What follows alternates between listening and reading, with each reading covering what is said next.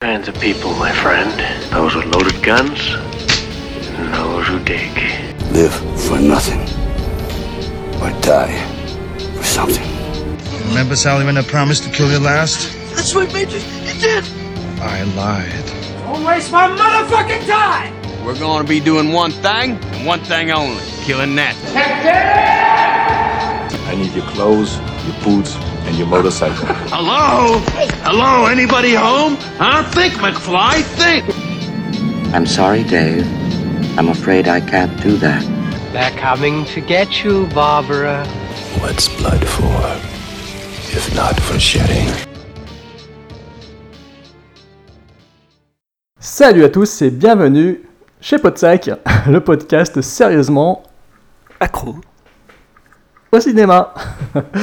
et bienvenue bien, bien évidemment dans cette euh, émission spéciale euh, Et Village pas l'affaire euh, où, euh, comme d'habitude, j'ai convié un de mes Podsac. Donc Fred, merci à toi d'être parmi nous. Bonsoir, merci de m'avoir invité. C'est normal, je sais, enfin tu sais combien j'adore te faire participer à ces émissions pleines de souffrance pour toi. Et justement pour t'aider à avaler ces grosses pilules, nous avons invité une jeune femme, Sabrina. Bonsoir Sabrina. Bonsoir. Bonsoir. Alors comme chez l'apéro du Capitaine, Sabrina, qui es-tu? D'où es-tu? Et où vas-tu? Alors, euh, donc je m'appelle Sabrina, j'ai un blog qui s'appelle L'Empire des Images. Donc, autrefois, il s'appelait Sabrina fait son cinéma, mais bon, j'ai changé le nom. Et euh, voilà, donc c'est un blog qui parle des, sorties ciné, qui parle aussi des classiques, euh, de films indépendants, films, euh, films du monde, un peu tout. Voilà.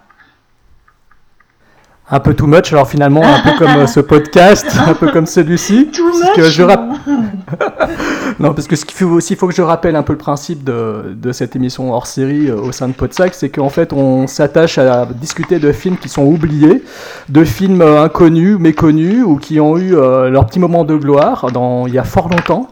Donc, euh, on propose euh, une liste, enfin, je propose, enfin, pardon, c'est moi qui impose une liste de films très méchants, euh, très difficiles et très dangereux à mes invités. Il y a un vote qui se fait, et au final, ben, ma foi, on se retrouve avec une courte liste de films à charge pour chacun de les présenter ensuite au micro pour ce podcast. La dernière fois que j'avais participé à un tel podcast avec Fred, il m'avait dit euh, que l'expérience l'avait drôlement excité. Il était tout content, il frétillait, il était, tout- il était, il était comme un petit fou. Il m'avait dit Ouais, ouais, je veux bien recommencer, mais cette fois-ci, je veux bien faire, film- je veux bien faire des films plus anciens. C'est vrai, c'est vrai. C'est pour ça que. Ah, tu reconnais maintenant, hein C'est pour ça que cette fois-ci, il s'est retrouvé face à des films des années 70, mais alors vraiment du début des années 70, donc des films qui ont plus de 40 ans. Euh, considérés. Comment? Plus vieux que nous, donc. Plus vieux que nous, exactement. Enfin, moi, c'est c'est quasiment mon âge. hein. donc, euh, des films quarantenaires, euh, certains considérés comme euh, du kitsch, d'autres considérés comme des classiques. Et donc, voilà, trois films totalement différents sur lesquels nous allons revenir à tour de rôle. Le premier film, il s'agit de Cléopatra Jones, sorti chez nous sous le nom de Dynamite Jones. Le suivant, ce sera Black Christmas de Bob Bob Clark. Et le troisième, et pas des moindres, l'abominable Dr. Fibes de Robert Fuest. Donc voilà, donc on va démarrer tout de suite ce podcast. Ah, quoique non, peut-être pas. Est-ce que Sabrina, tu as un coup de cœur comme ça d'un coup qui te vient à l'esprit? Est-ce que tu as quelque chose à faire partager à nos, à nos auditeurs? Ah, un coup de cœur euh, film. Euh, Film, livre, musique, peu importe. Ah, je, j'oserais le, j'oserais bien parler de, euh, bah, de, de- de deux films que j'ai bien aimés, en fait, qui ont été, euh, qui étaient présentés à Cannes, mais moi j'y étais pas, mais il y avait euh, des reprises parisiennes. Donc euh, ça peut faire peur comme ça, mais la, la, la Palme d'Or Winter Sleep de Nuri Bilge Ceylan, euh, vraiment je l'ai beaucoup beaucoup aimé, même si elle dure euh, 3h16. Mais c'est un très très beau film, c'est vraiment un film à voir, moi je le conseille vraiment. Et sinon, un autre film aussi que j'ai beaucoup aimé, c'est c'est White Plash en fait, c'est l'histoire d'un d'un batteur de jazz euh, en fait euh, qui est confronté à un, un prof euh, musicien très tyrannique et en fait c'est un c'est un film qui est qui joue vraiment les montagnes russes, en fait, on a l'impression de vivre, de vivre une partition de jazz. Et c'est vraiment un film magnifique. Bon, bah, ça, il sort, euh, je crois qu'il sort très très tard. Il doit sortir en décembre, il me semble bien. Voilà. donc- J'en ai entendu parler euh, dans Kaboom. euh, Je pense que Fred aussi, Ouais, s'il est à jour des émissions, mais ils en ont parlé de ce film justement. Ouais, ouais, Ouais, c'est un- peu. Euh, oui, euh, un peu moins, mais euh, j'ai plus trop le temps en fait d'écouter. euh, Il y a tellement d'émissions que. Mais en tout Tellement cas, d'émissions oui. de Podsac à écouter déjà. Il y a pas de ça aussi. hein. Non, mais c'est vrai, c'est un très très beau film. Donc euh, voilà, il était en reprise euh, au Forum des images, mais euh, normalement il sort, euh, je crois bien qu'il sort en décembre, donc euh, il faudra attendre un petit peu. D'accord, mais tu m'as quand même fait peur parce que j'ai cru que tu allais parler de Mickey Rourke dans Iron Man 2. là, donc, euh, Euh, pff, alors, alors moi, Iron Man, euh, bah, j'ai vu les deux premiers, ça m'a suffi. T'as eu tort, le troisième c'est le meilleur. Ah bon? Ah mince Effectivement. Chaîne Black oblige. Euh, Qu'est-ce que je voulais dire Fred, t'as un coup de cœur, toi, quelque chose à faire passer ou pas? Eh bien non, parce que je n'y ai pas réfléchi. Oui, puis c'est moi, j'ai été bête, j'ai pas pensé à vous en parler au tout début, avant de démarrer l'émission. Euh, non, moi je dirais juste que j'ai vu euh, le dernier film de Victor Salva, le réalisateur de Jeepers Creepers 1 et 2. Et c'est très moyen. Malheureusement, il a toujours pas trouvé ça superbe. Je suis déçu, je suis déçu. Il y a des idées très sympas. hein. Le film a une ambiance. euh, le cinémascope, il le maîtrise toujours aussi bien. C'est bien mis en scène. Il y a des choses plutôt réussies. Mais le problème, c'est qu'il y a, au milieu des choses très, réussies, il y a des choses totalement grotesques. Alors, ce qui fait que tu aussi entre le ouais, c'est bien vu, et, et puis le oh merde, qu'est-ce que c'est ridicule, et tu rigoles. Et donc voilà. Donc c'est dommage. C'est dommage. Un film en demi-teinte, pourtant au sujet très intéressant, avec un twist assez marrant, et puis un Tobin Bell, euh, enfin le Jigsaw de la saga des Sauts, quoi. Un Tobin Bell qui cabotine comme d'hab, euh, qui se prend pour. Enfin bref, qui fait, qui fait du Tobin Bell, quoi. Donc il change pas. Donc voilà, le film, euh, pour rappeler le nom, ça s'appelle The Dark House euh, de Victor Salva. Il va pas tarder à sortir, je pense, mais certainement en vidéo directement. Mais pour l'instant, il faudrait déjà qu'il sorte euh, son précédent film qui s'appelait Rosewood Lane avec une Rose McGowan euh, botoxée, euh, liposucée dans tous Oh, les sens. putain, vu des Euh, photos, laisse tomber. Ouais.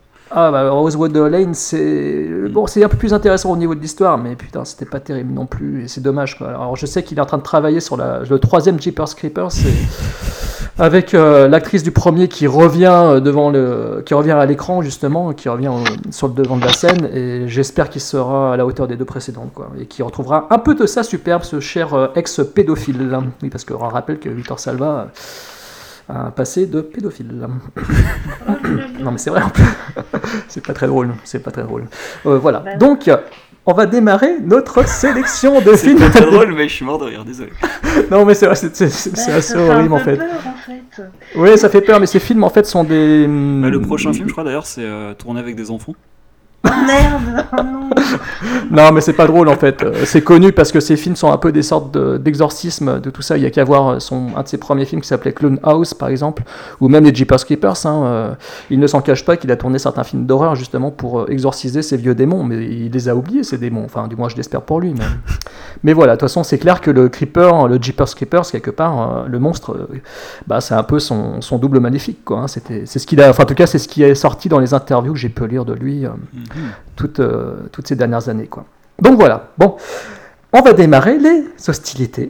Parce que c'est même plus des festivités, je sens que ça va être les hostilités. On va démarrer ces hostilités spéciales et Village pas l'affaire avec un premier film, un film euh, qui va être présenté par Frédéric White Gunslinger. De quoi s'agit-il?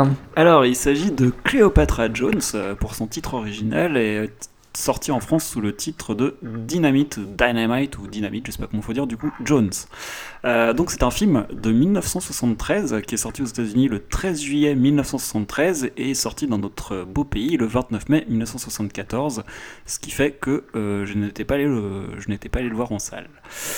Euh, donc, ce film, il faut savoir avant tout, avant de parler du film, de son réalisateur et de ses acteurs, il faut savoir que c'est un film qui s'inscrit dans un courant culturel euh, qui s'appelle la Black Exploitation. Voilà, je sais pas si je l'ai bien prononcé, c'est pas sûr. Donc euh, Jérôme ou Savona, vous me reprendrez si jamais euh, je prononce pas comme il faut. Non, pour l'instant, ça va très très bien. Ça va Ok, j'éviterai de le dire trop souvent alors. Et donc c'est un courant du cinéma euh, américain euh, qui se situe au cœur des années 70 euh, et qui visait à revaloriser l'image des Afro-Américains en, leur offrant des rôles dignes et de premier plan. Pour faire un peu face au, problème du fait que les acteurs noirs étaient employés dans des seconds rôles et c'était un peu toujours les mêmes, les mêmes rôles qui ressortaient, donc des rôles d'esclaves, de serveurs, des choses comme ça. Et donc ils ont lancé ce courant-là et euh, alors c'est un courant qui est un peu spécial. Euh, alors je suis un peu mal à l'aise pour en parler parce que j'ai pas vu grand chose à part euh, à part Cleopatra Jones. Je connais un peu euh, les films. hein. Ouais, mais j'ai vu que la Et version. puis euh, Jackie Brown, t'as Yeah, ouais, t'as vu l'hommage euh, Jackie Brown, voilà, mais bon, j'ai pas vu les films des années 70, disons. Donc, euh, Qui a voilà. vu, ouais. Ah bah il y en a tout un tas, Foxy mais. je- Brown je- aussi, ouais. Voilà, ouais. Les films avec Pam. Grier. Ouais, j'en citerai quelques-uns euh, qui, qui- qui ont des titres assez savoureux. Il y a Sweet Euh, Sweet Bad Babada Song de Melvin Voilà. Van Peebles. le papa de Mario, le premier Ouais, film de Black film, d'ailleurs. ouais. Voilà. Bah Ouais. oui. Oui, il y aurait tellement de choses à dire sur la Black Exploitation. euh. Bah oui, mais là je vais, je vais juste vous expliquer en, en gros, enfin expliquer aux auditeurs, euh, pour ceux qui ne le sauraient pas, donc ce, ce que visaient euh, ce- ces films, ce courant de films, euh, et donc pour vous expliquer un peu dans quel contexte il se situe. Et donc en fait ça, ça résumait un peu, disons que ça visait à restaurer un peu l'image des Noirs au cinéma et à leur faire une place un peu plus intéressante que, ce, ce à la, que la, celle à laquelle ils avaient droit jusque-là, euh, et pour leur éviter donc les rôles de euh, danseurs de cabaret, de serveurs, de bandits ou d'esclaves, comme, comme je disais tout à l'heure. Bon, ça fait écho hein, aussi euh, un peu aux aspirations des Noirs euh, à leurs droits civiques. Euh, ça fait un peu écho à leurs difficultés quotidiennes de l'époque et, euh, et à ce qu'ils vivaient dans les années 70, ce qui fait que euh, la plupart des thèmes qui seront traités dans ces films euh, seront la prostitution, la drogue, la corruption, le racisme de la, part des policiers ou des blancs, euh, forcément hein, des blancs, euh, les viols, et euh, voilà, tous ces thèmes-là se retrouveront dans, dans les films de la Black Exploitation. Et euh, il faut savoir aussi que euh, de nombreux grands musiciens noirs se seront illustrés sur les BO de ces films. Euh, on retrouvera Isaac Hayes, James Brown, Marvin Gaye, Barry White pour, euh, Curtis. Mayfield aussi. Voilà. Alors après, euh, je c'était que ceux que je connaissais. Bah non, attends, Curtis Mayfield, il est connu quand même. Ah oui, Curtis, pardon. Ouais, pardon, j'étais un peu loin de mon micro. Oui, Curtis Mayfield avec euh, Superfly. euh, Ouais. voilà. Bon, D'ailleurs, je vous conseille d'éviter le film parce que le- la BO autant elle est géniale autant le film il est, Ah ouais, j'ai jamais réussi à le voir ce film. Ah, c'est vraiment pas terrible. En fait, ça fait partie euh, de ces films où ils ont voulu faire du, du black, euh, le, le mec super sexe, super chaud, et le problème c'est que l'humour est un petit peu. Bah, c'est ça passe, ça passe pas quoi. C'est aujourd'hui en tout cas ça passe plus du tout. Bah oui, mais ça c'est le grand drame de la Black Exploitation. hein. C'est-à-dire que euh, entre l'ambition de départ et le résultat obtenu, faut aussi rappeler que c'est aussi euh, parce que ça avait avant tout une visée commerciale. Hein. C'était pas qu'une ambition militante. Donc du coup, euh, ça a un peu tué, euh, tué, euh, tué le phénomène assez vite, quoi. Ouais, parce qu'en que fait, ils essayaient de ramener en fait euh, les, les blacks qui, qui n'allaient pas forcément au cinéma, notamment euh, ceux Ouais, qui étaient c'était plutôt pauvres. Voilà, ils essayaient de les ramener dans les salles en fait. Ouais, voilà, c'était un public, euh, un nouveau marché potentiel. hein. donc, euh, Voilà. faut pas se leurrer sur ce, qui est, euh, ce que sont ces films-là. Ils sont, sont avant tout euh, voilà, des, des, des, euh, des, des films commerciaux euh, avec des scénarios pas forcément très, euh, très bien construits. Euh. Oui, et puis ils véhiculaient pas mal de stéréotypes aussi. Oui, oui, voilà, c'est ça. C'est qu'en fait, on, est tombé un peu dans l'excès inverse, c'est-à-dire que que enfin il y a du racisme inversé aussi dans ce dans ce type Ouais, de film Tout à fait. Mm. Ouais, ou des, des allusions qui se veulent drôles, comiques, en, en prenant des. euh, en fait, les, les personnages euh, noirs prennent des, euh, des serveurs blancs ou des Ouais. majordomes blancs et puis ils leur font des remarques un peu déplacées. Enfin, c'est un peu. Un peu bizarre. Moi je trouve ça drôle. Moi je trouve ça drôle. C'est toute une époque quoi en fait. Donc ça me, moi ça me fait sourire. Oui, mais Ouais, mais c'est- pas subtil quoi en fait. Mais c'est vrai que c'est très intéressant euh, de, de... parce que c'est aussi symptomatique d'une époque. euh, les Mm. années 70 pour les Noirs américains, c'est aussi la, la grande désillusion après les idéaux, euh, après l'époque Martin Luther King. Mm. Euh, Les enfin, Black Panthers. Voilà, et là on est vraiment à la fin. La drogue a commencé à, à- enfin, a commencé. C'est vraiment, euh, enfin, c'est imposé par partout, euh, en fait, un peu pour détruire euh, l'idéalisme des Noirs américains, le militantisme, euh, l'Amérique blanche a introduit, on va enfin, c'est pas un secret quoi, la CIA a introduit l'héroïne, la drogue dans, les quartiers pauvres noirs américains quoi. J'ajouterais aussi une chose, c'est que euh, ces films étaient souvent produits en fait par des gros studios, Bah oui. notamment euh, la Warner, et en plus de ça, c'était bon, euh, c'était souvent des réalisateurs qui étaient pas forcément euh, des noirs, c'était des blancs. Je vois Jonathan Kaplan par exemple. Mm. euh, Bah oui, parce que c'était, de toute façon, c'était un marché, avant tout, c'était un marché, c'était un business, le- la Black Exploitation. C'est vrai que ça a été, euh, enfin, que, que le, le film de Melvin Van Peebles a ouvert des portes, mais après, euh, tout le monde a, a compris qu'il y avait un bon filon, et, euh, et voilà, voilà ce que c'est devenu, quoi. Euh, bon, pour, euh, pour continuer là-dessus, euh, il y a quelques acteurs emblématiques de ce courant qu'on peut citer. Donc Pam Grier, on en a déjà parlé, qui était l'actrice euh, de Foxy Brown, qui a été revue chez Tarantino dans Jackie Brown, et euh, qu'on a revu aussi dans la série The L pour ceux qui connaissent. Euh, Ouais. Jim. Kelly, l'acteur de Black Samurai, Rudy Ray Moore, l'acteur de The Human Tornado et Disco Godfather, Tamara Dobson, donc, dont on va parler tout à l'heure puisqu'elle a interprété Cleopatra Jones, et Fred Williamson, pour citer euh, quelques noms. Euh, et puis, euh, à noter un truc marrant auquel j'ai repensé en préparant ça, c'est que la, la chanteuse de rap Foxy Brown a donc pris un pseudo qui est une référence directe au, au film et au personnage interprété par Pam Grier.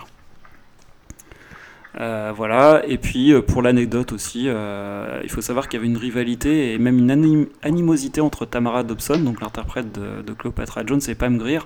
Et Tamara Dobson refusait d'apparaître dans le même magazine ou sur la même page que Pam Grier, et elle avait même refusé de, participer à un événement dans lequel Pam Grier était impliquée. Alors en fait, il y avait une explication à ça, c'est que apparemment, il y avait une rivalité du fait que Tamara Dobson refusait de tourner des scènes de nu, alors que Pam Grier, elle, n'était pas opposée à ça. Oui, c'est vrai. non. Ça, ça- ça m'étonne pas ça, parce qu'effectivement, euh, Pam Grier, quand on voit tous les films, euh, j'allais dire les films de femmes dans, dans les pénitenciers, là, les Women in Prison, prison, prison ou comment on dit, WIP, enfin les Women in Prison. Ouais, Donc euh, mm, bref, elle a fait énormément de films euh, Mm. dans lesquels elle joue le- les géolières euh, sadiques, Mm. lesbiennes et assez enragées et Ouais. souvent.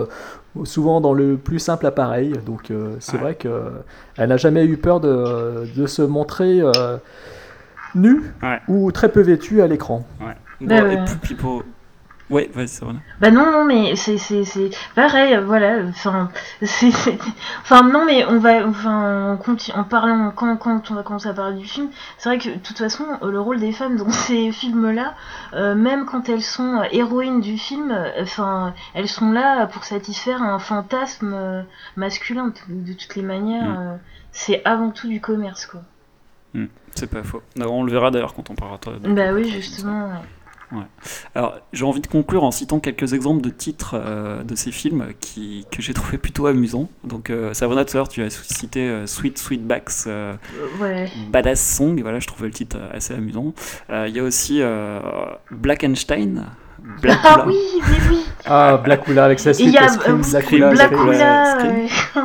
C'est Scream, Blackula Scream, la suite. Ça vaut, à mon avis, ça vaut les Sherlock contre Dracula. Ouais, ouais, ouais j'aimerais bien voir ça. Il y a aussi Black Mama, White Mama.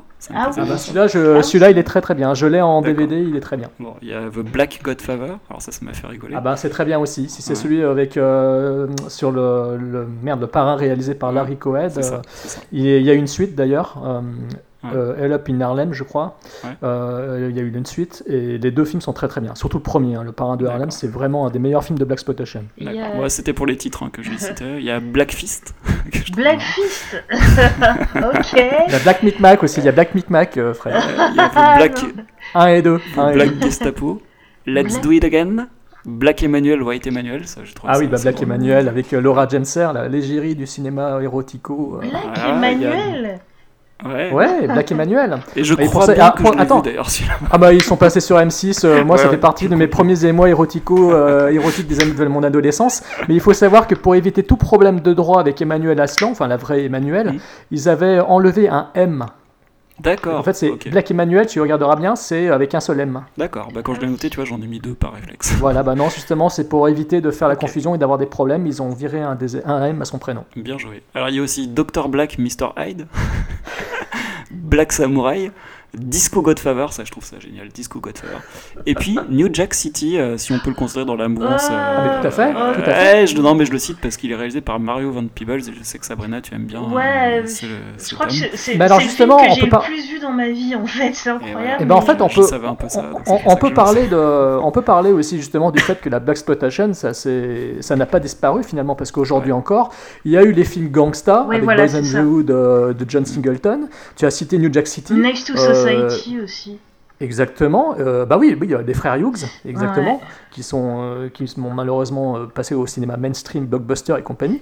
Mais c'est vrai que ce courant euh, a continué à perdurer avec la naissance du rap euh, aux USA et que aujourd'hui il continue encore à être présent, mais chez nous ça ne sort que en vidéo. Ouais, on mais- voit par exemple Oui. la carrière d'un Tyler Perry, par exemple, qui cartonne aux États-Unis et qui chez nous est considéré comme un gros loser, mais alors qu'aux États-Unis il tourne plein plein plein de films, ce mec. On a aussi toutes les comédies avec Ice Cube, les Friday, Friday Ah oui. Next, euh, les, euh, les comment ça s'appelle euh, Enfin, il a- ils ont fait plein, plein, plein de films effectivement. Et c'est vrai que chez nous, cette, cette- ce courant-là, par contre, a fini par disparaître. On a eu, une, je me rappelle dans les années 90, ce gros renouveau avec Boys and the Hood, et puis derrière. Mais c'est assez paradoxal parce qu'aujourd'hui, moi je trouve que ça semble un peu complètement inutile. quoi. Je veux dire, Aujourd'hui, ça fait quand même peut-être 20 ans, même plus que 20 plus de 20 ans, qu'il y a des, des acteurs afro-américains qui sont installés au top d'Hollywood. quoi. Tu prends aujourd'hui Will Smith, Samuel Jackson, Denzel Washington, Martin Lawrence, Morgan Freeman, Jamie Foxx, Eddie Murphy, Ouais, euh, Danny Glover, Chris Rock. Enfin, je veux dire, aujourd'hui, le problème ne se pose plus vraiment. quoi. Non, mais en fait, euh, le, le truc c'est que oui, il y a eu la Black Exploitation des années 70, mais après, tout ce qu'il y a eu après, c'est vrai qu'on peut, peut les considérer comme euh, un peu les héritiers de ça. Mhm. Là, il y a eu la phase des films gangsta, et après, euh, ça, ça a Du pris un angle plus parodique, euh, plus comédie.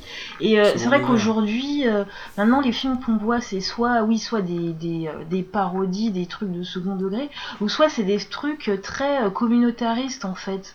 C'est-à-dire que Mm. c'est euh, c'est un film calibré pour les Nord-Américains, euh, avec Mm. que des acteurs Nord-Américains. euh, mais en plus, et, et en, même en en voyant aujourd'hui, euh, il y en a certains. D'ailleurs, souvent ils sortent, euh, bah, en- ils sortent pas en salle quoi, normal parce que c'est on n'est pas non, enfin c'est vraiment que pour un public Nord-américain. Et en fait, euh, souvent ces films-là, quand on regarde, ils sont presque hors de la réalité parce que c'est- recréer un monde qui n'existe presque plus quoi. Ouais, c'est ça. Parce qu'aujourd'hui, quand tu vois que ce que je disais, hein, euh, les acteurs que j'ai cités, euh, bah, c'est des acteurs de premier plan qui ont des rôles principaux, quoi. qu'on- Enfin, moi, ça me semble un peu désuet, quoi, maintenant. Mais euh, après, c'est peut-être ma vision, hein, mais. euh, Bah, c'est c'est-à-dire que maintenant c'est comme c'est une espèce de marché de, enfin ça a toujours été ça, remarque, c'est un c'est un vraiment un, un marché de niche quoi. C'est vraiment Mm. euh, Ouais. c'est vraiment pour un public très très ciblé. C'est d'ailleurs Ouais. ils sont jamais très très bons hein, ces films-là. Même ceux d'aujourd'hui. là, J'imagine. Ouais, ils sont un peu. euh, Alors en parlant de cible justement, nous avions là une cible de premier choix en la personne Et de. euh, Juste un truc, euh, Ah. avant, je, je voulais dire, ça, je pensais là en discutant, j'avais pas pensé à ça dans, quand je faisais mes recherches, mais euh, dans les séries aussi, il y a un phénomène un peu de. Alors je sais pas si on peut appeler ça de Black Exploitation, mais quand tu regardes The Cosby Show ou même euh, Le Prince de Bel Air, il y avait que des acteurs blacks dedans. Oui, il y avait ça, ouais. Bah oui, c'est un peu l'héritier de ça. C'est ça, hein, ouais. Ouais, c'est je me souviens que quand j'étais gamin, d'ailleurs, c'est un truc que j'arrivais pas à comprendre, et j'en discutais souvent avec ma soeur quand on regardait la télé, on comprenait pas. On se disait, mais pourquoi il y a que des acteurs blacks Pour- Qu'est-ce qui empêche qu'il y ait un blanc dans la série On comprenait pas en fait.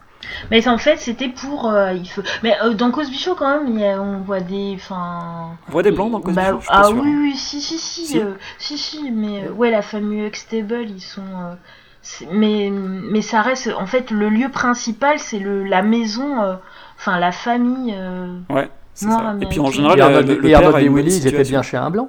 Oui, voilà, il y avait ça aussi. Oui, mais non, mais là, ouais, mais là je parlais de, de séries qu'on. Ouais. T'as vu Moi, ça les a menés, hein T'as vu où ça les a menés Ils sont tombés dans la drogue et tout. Enfin voilà. quoi. Ouais. Euh. Non mais et puis dans les deux séries que j'ai citées, euh, Huxtable c'était un docteur, euh, dans, dans euh, Le Prince de Bel Air c'était euh, donc Un pédophile, c'était avocat, un le- juge, ouais qui devenait juge et tout. Donc Ouais, c'était des gens qui avaient comme une place euh, importante dans la société quoi. Je pense Oui. que c'était pas innocent non plus. Bah non, c'était. C'était. euh, ouais, c'est c'est pour. C'était en fait pour filmer la, la nouvelle classe moyenne euh, Voilà, nord-américaine. voilà. Ouais, je pense. Ouais. Enfin bon, ouais, j'ai dérivé un peu, Jérôme, je te laisse. euh, Non, non, mais vas-y, vas-y, je te laisse maintenant discuter justement de cette euh, chère Cléopatra. Ok, alors donc Cléopatra Jones, je disais, c'est un film qui est sorti en 73 aux États-Unis, 74 en France. Euh, donc euh, c'est un film qui est réalisé par Jack Starrett. Euh, alors c'est euh, un réalisateur qui est surtout connu pour avoir réalisé des épisodes de séries TV comme Starsky Hutch principalement, euh, à côté d'une carrière d'acteur parce qu'il a joué par exemple Galt dans le premier Rambo et on l'a vu dans différentes séries télé euh, des années 80 comme l'agence touriste, Rick Hunter, K2000, des choses comme ça. Et il a joué aussi pour Clint Eastwood, je crois. Il a dû faire des, pas mal de films avec lui également. D'accord, j'avais, j'avais pas noté. Ok. Et euh, au casting de ce film, on retrouve donc l'actrice Tamara Dobson. Alors Tamara Dobson, euh, c'est une ancienne esthéticienne euh, qui a été ensuite diplômée en dessin de mode et qui a commencé à tourner des publicités, des photos de mode à New York avant de devenir mannequin pour le magazine Vogue. Et, euh, et euh, seulement après, elle est devenue actrice. Donc euh, voilà, et elle n'a pas fait une grande carrière. Et la pauvre est décédée à l'âge de 59 ans en 2006 euh, à- à- suite à des complications d'une pneumonie et d'une sclérose en plaques. Voilà, donc elle a eu une fin assez Ils ont, même fait, ils ont même fait un hommage pendant les Oscars euh, 2007, justement, à Tamara Dobson. D'accord, je crois bien que je Mhm. l'avais vu celui-là d'ailleurs. ouais. Et puis, elle a été considérée par le Guinness Book comme la plus grande actrice qui soit, en fait. Grande en taille ou euh, En taille, bien sûr. ouais, oui. 1m88 Oui, elle faisait plus d'un mètre 80. ouais. 88, elle faisait, ouais. Euh, donc on retrouve Tamara Don- Johnson, euh, Dobson, pardon, euh, Bernie Cassie, Antonio Fargas, donc euh, l'acteur qui jouait Huggy, Huggy, les le bons bon tuyau, tuyaux, euh, ouais. voilà, dans Starsky Hutch. Huggy Bear. Euh, Dan Fraser, Bill McKinney et Shelley Winters. Alors je vais pas m'étendre sur ces acteurs-là, à part Antonio Ah bah Bernie, les ah bah. Ah bah, Casey, si, si, Bernie Casey, tu peux quand même dire qu'il a quand même euh, une carrière de malade mental, ce mec. Qu'il a joué pour Scorsese notamment, qu'il a fait effectivement beaucoup de blaxploitation en début de carrière, mais il a joué le rôle de Felix Leiter dans un James Bond, dans Jamais plus jamais. Il a joué dans plein plein de films, que ça peut être aussi divers et variés que The Man Who Fell euh, to Earth de Nicolas Craig avec David Bowie, que Piège en haute mer avec Steven Seagal, que L'Antre de la folie de John Carpenter. Enfin voilà, c'est un mec euh, qui, euh, dont la gueule en fait est connue. Et chez, et chez les Winters aussi. Ah bah euh, chez les Winters, oui bien sûr. Il est incontournable, quoi. Dans tellement de films. Elle était dans, elle était dans, dans enfin, Lolita. C'était la mère de Lolita dans. Tout à fait, c'est la mère des, euh, dans, de- la nuit du chasseur. de- Ouais, voilà, aussi dans La Nuit du Chasseur. C'est une grande comédienne qui a ouais, une carrière euh, qui a démarré euh, dans aussi. les années 40 dans la comédie musicale, qui, euh, qui était euh, aussi danseuse, je crois, parce qu'elle a fait pas mal de comédies musicales justement dans lesquelles on la voyait danser.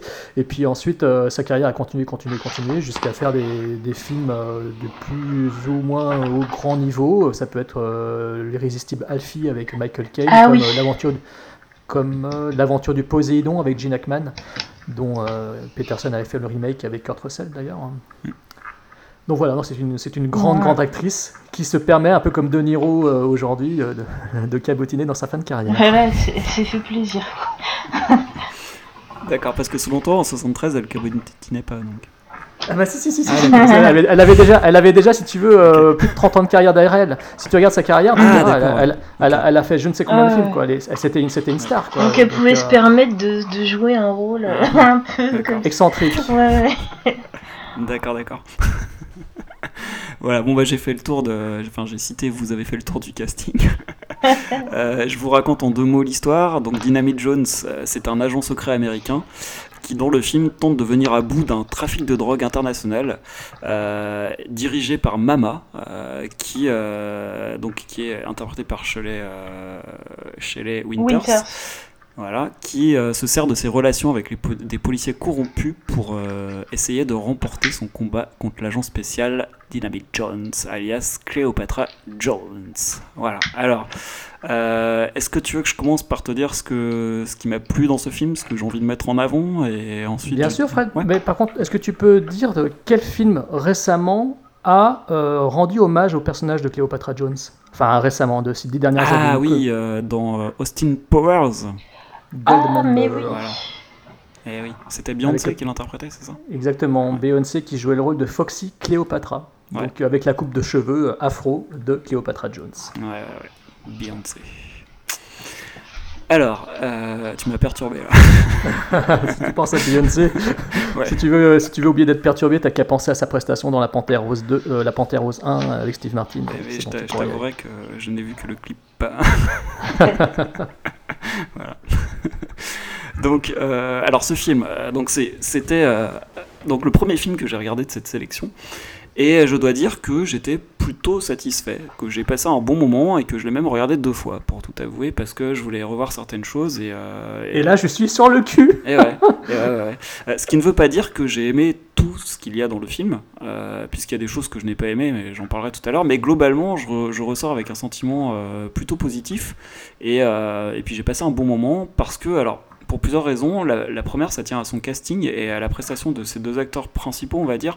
Donc, bah, principalement Tamara Dobson, que j'ai trouvé euh, plutôt impressionnante. Alors, je que quand je vous avouerai que quand j'ai regardé le film, je me suis tout de suite demandé quelle taille elle pouvait bien faire parce qu'elle me paraissait immense. Et donc là, je suis allé chercher sur internet et j'ai vu qu'elle mesurait 1m88, ce qui, m'a un peu scié. Parce que là, je me suis imaginé à côté d'elle et. euh.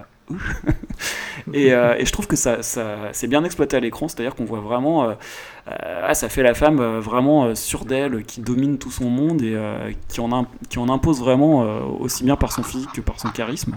Et je trouve qu'elle a une réelle présence à l'écran. voilà, en plus, elle est jolie. ouais, elle est bien mise en évidence. Peut-être un peu trop par moment. Je pense à, la scène dans laquelle elle fait de la moto et où elle a un décolleté. plutôt. Enfin, j'ai du mal à, à décoller mon regard de, sa poitrine. J'arrivais pas trop à me concentrer sur le reste de la scène. Euh, il est un peu vertigineux son décolleté, voilà. Euh, voilà, donc j'ai trouvé euh, l'actrice vraiment, vraiment marquante. Euh, et je trouvais que le rôle euh, lui, va très très bien, comme un grand. Euh, à côté de ça, j'ai beaucoup aimé la prestation d'Antonio Fargas, que je ne crois pas avoir vu aussi jeune, parce que je crois que Starsky Hutch c'était juste après, ça devait être l'année d'après, je crois, mais là, il me semble encore plus jeune, et je l'ai trouvé classe, je l'ai trouvé... euh, Ouais, pareil, quoi. Je trouvais qu'il en, en imposait beaucoup, et qui... Voilà, il a un style vraiment à lui, mais euh, il est vraiment cool, quoi. J'ai vraiment, aimé son personnage, euh, même la dernière scène dans laquelle on le voit, euh, qui- peut être un peu tordante quand on la revoit d'ailleurs, mais ça m'a bien plu, et je l'ai- trouvé vraiment classe comme acteur. Voilà, et puis après, j'ai trouvé qu'au niveau de la mise en scène, c'était assez, inégal, mais qu'il y avait de très bonnes scènes, et notamment une scène sur laquelle j'ai envie de revenir, mais je pense que Jérôme elle t'a bien plu. Il y a une scène de poursuite en voiture que j'ai trouvé Tout à fait. tout à fait. exceptionnelle, mais alors vraiment exceptionnelle. Euh, j'ai trouvé que la, la mise en scène de, de cette poursuite et les- la chorégraphie des cascades était remarquable. Euh, alors d'autant plus que je me suis refait euh, l'année dernière, enfin ou en début d'année, ouais l'année dernière, le- tous les James Bond en Blu-ray parce que j'avais- j'ai eu le coffret Blu-ray et, et j'ai revu les, j'ai noté que dans ceux des années 60, jusque même dans les années 70, à chaque fois qu'il y avait des courses poursuites en voiture, ils utilisaient la technique que je trouve vraiment pourrie d'accélérer l'image pour faire croire, pour donner une impression de vitesse. Et ben là, dans le film, il l'utilise, mais vraiment avec parcimonie. C'est-à-dire, il y a juste un tout petit passage où ils accélèrent l'image, et tout le reste, c'est vraiment live. C'est fait, euh, vraiment, c'est chorégraphié. Tu sens que la, la cascade est vraiment mise au point euh, avec soin, avec minutie, et ça rend super bien. En plus, elle est un peu longue et ça passe vraiment très très bien. Il y a un plan que- incliné. euh, ça m'a fait penser à. Il passe dans le, un truc un peu. Oui, dans un canal un peu comme dans Terminator, Voilà, ouais, ouais. le 2, ouais. Et c'est marrant que tu cites James Bond parce qu'on n'a pas pensé à le dire, mais il y a eu un James Bond qui était ancré dans la Blaxploitation, le premier Ah bah avec oui, Roger Moore. Vivre et laisser mourir. mourir. Exact. Tout à fait, ouais, ouais. ouais, ouais, ouais, qui était, qui était vraiment bien en plus. Et qui avait aussi une course poursuite qui était assez sympa, Ouais. avec un faux raccord euh, assez sympathique aussi. Enfin voilà, donc euh, il y a cette scène là qui m'a marqué et que ouais, en plus je trouve que sa voiture, alors je, je me souviens plus quelle voiture c'est, euh, j'aurais dû le noter, je me souviens plus quelle voiture elle conduit, mais je la trouve géniale sa voiture, elle, elle- elle passe trop bien. Enfin c'est vraiment c'était C'est une, super- Corvette c'est une euh, Corvette. Stingray euh, noire et argentée de 73. Voilà, elle, elle est magnifique. Tu te demandes juste comment elle arrive à rentrer dedans parce qu'elle paraît tellement immense quand elle rentre là-dedans. que- Alors, euh, ouais, alors justement, euh, il paraît qu'ils ont dû euh, bricoler un Ah petit ouais. peu pour qu'elle puisse en sortir Ça facilement sans abîmer sa coupe afro. Tu m'étonnes. ah oui, parce qu'en plus de son 1m88 avec la coupe Ah afro, elle doit vrai. mesurer 1m95. Elle gagne 30 cm de plus. Ah ouais, ouais, d'ailleurs, ils ont des, des coupes de cheveux magnifiques dans ce film. Euh, voilà, donc oui, j'ai- aimé tous ces aspects-là. Et puis au niveau de la réalisation, je trouve qu'il y a quelque chose, il y a une atmosphère, une ambiance qui se dégage du film qui fait que moi je suis bien rentré dedans. J'ai parfois du mal à rentrer dans l'ambiance des films euh, quand ils, sont, quand ils ont 30, 40 ans. Voilà, quand ça un peu trop daté, j'ai du mal. Et là, euh, même s'il y a des petites choses qui m'ont gêné à ce niveau-là, j'en parlerai tout à l'heure, globalement, je suis bien rentré dedans au point que j'ai pu le revoir, je crois, deux jours après, parce que j'aurais envie de le revoir pour revoir certains trucs, et que c'est très bien passé, que je me suis pas fait chier, parce qu'en plus il est pas très long. Donc, euh, non, moi je trouve qu'il passe bien, et, euh, et c'est alors, je peux pas dire que c'est un, un très bon film, j'ai pas envie de dire ça non plus, parce que c'est, ça reste quand même, euh, il y a quand même des défauts assez, euh, assez nets, et ça reste, euh, voilà, c'est pas du grand cinéma, hein, c'est juste un film d'exploitation, un film. D'exploitation, tu peux Ouais, un dire. film d'exploitation. Voilà, mais, mais globalement, j'en ressors satisfait. Voilà pour les, les points positifs de ce film. Tu veux que j'enchaîne sur le négatif ou vous voulez rebondir? Ben, peut-être que Sabrina veut dire, euh, bah, elle aussi, euh, ce qu'elle a trouvé de positif avant de, après, de écharper le film. Ah non, je vais pas écharper le film. Non, mais alors moi aussi, je l'ai vu deux fois. Euh, mais alors, mais ce qui, ce qui, c'est, alors moi, je l'ai vu deux fois. Donc, je l'ai vu en VF. Enfin, je l'ai vu en VO et en VF. Et euh, je trouve que c'est important de signaler. Alors, Fred, je sais pas. En VO. Je l'ai vu Ouais. en VO les deux fois. Parce que, euh, enfin, moi, j'ai. noté- Right on, sister.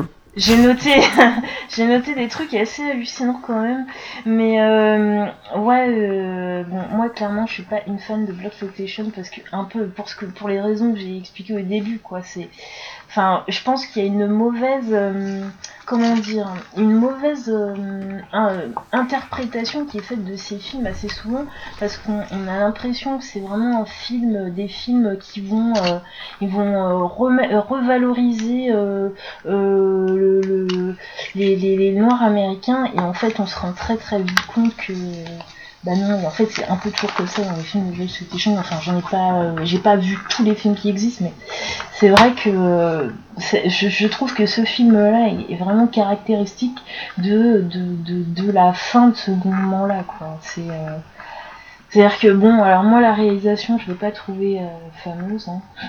À part oui, peut-être quelques scènes. Bah, la course poursuite d'ailleurs, euh, qui fait beaucoup penser à, à en fait. euh, et elle dure, euh, elle dure assez longtemps d'ailleurs.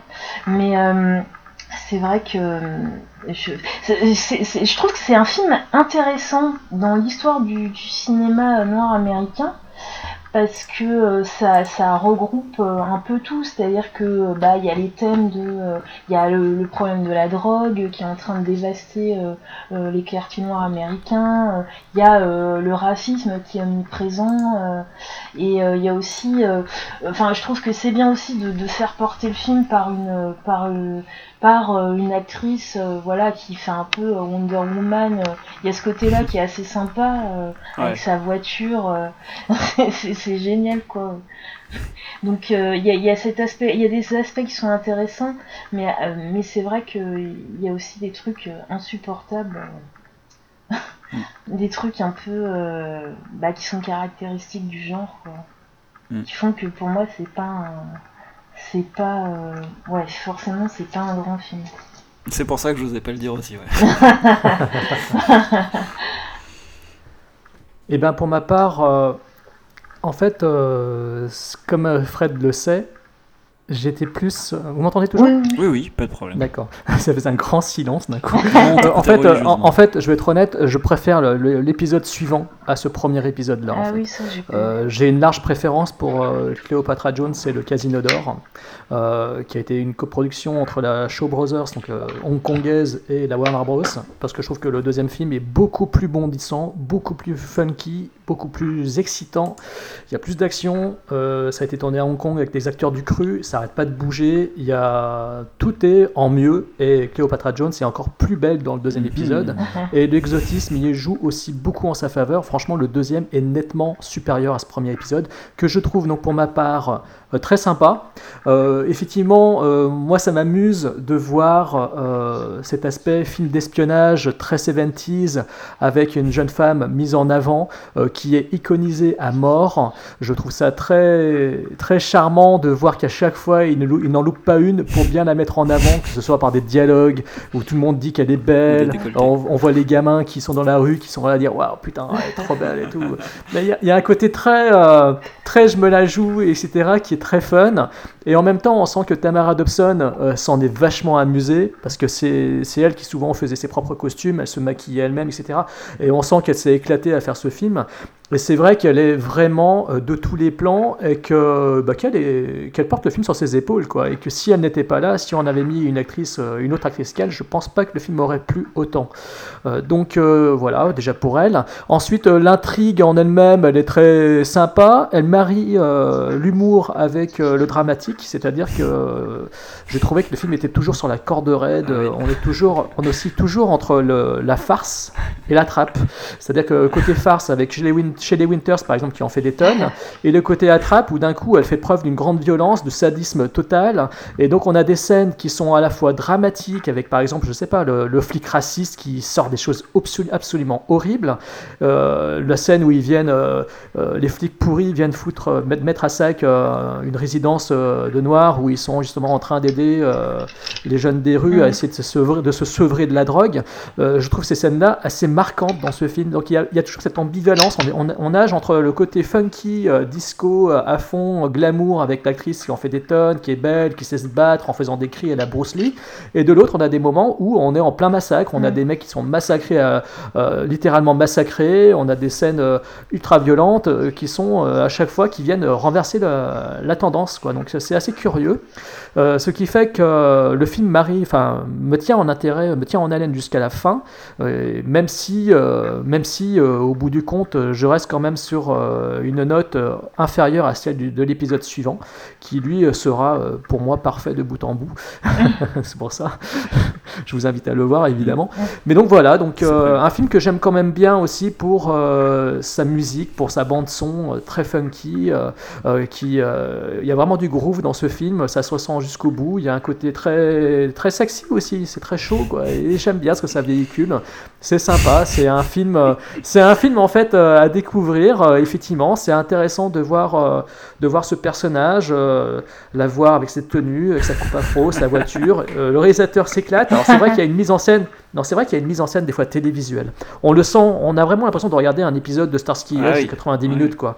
Alors c'est peut-être parce qu'il y a effectivement Antonio Fargas dans un rôle Et puis de... il a réalisé des épisodes en plus, donc tu vois. En plus, ouais, et puis on voit bien qu'Antonio Fargas, euh, euh, il est presque pas très loin du personnage de, Guy, de Huggy Bear de, de, la- des Starsky Hutch, euh, mais euh, avec, euh, avec quelque chose en plus. Quoi. Il, a le- il, a, il, a- il ressemble en fait à ces, à ces pimps, ces maquereaux qu'on Ouais. voit dans le jeu Saints Row, en fait, dans le jeu vidéo Saints Row, qui sont habillés avec des trucs de couleurs et tout. euh, Et ça me fait vache, ça, même euh, Snoop. Dogg, hein, il a des looks comme ça des fois dans ses clips. Exactement, mais je pense que oui, mais de toute façon, de toute façon ce, ce film a, a énormément influencé, euh, je pense, pas mal d'artistes. Ah hein. ouais. Euh, Il y a des chansons, il y a eu des, euh, il y a- voilà, on a vu, il y a, des- il y a des films qui ont, qui ont parodié, qui ont repris le personnage, sa coupe afro. On a parlé de Beyoncé dans Austin Powers 3. Euh, voilà, donc c'est clair que ce film a, a marqué le genre. hein. Dans la liste, euh, si vous allez sur Wikipédia, vous tapez Blaxploitation, il y a quelques films qui sont euh, vraiment mis en avant et celui-ci en fait partie. Quoi. Mm. Ouais. Donc voilà pour le, pour le positif. Bon, passons au négatif. Alors non, mais pas, je vais pas être violent parce que parce que globalement, moi, je retire une note positive. Donc, euh, mais il y a quand même des choses qui m'ont gêné. Bah, même chose que Sabrina, je trouve que c'est trop caricatural par moment. Alors, je pense que c'est le genre qui veut ça, mais euh, bon, il y a quand même, quand même quelques trucs qui m'ont un peu gêné. Par- Tu citais tout à l'heure le, le moment où, euh, où elle est un peu euh, euh, observée dans la rue. Il y a deux mecs au coin de la rue qui la regardent et Ah euh, ils oui. disent bonjour gentiment, très poliment. Puis dès qu'elle a le dos tourné, oh là là.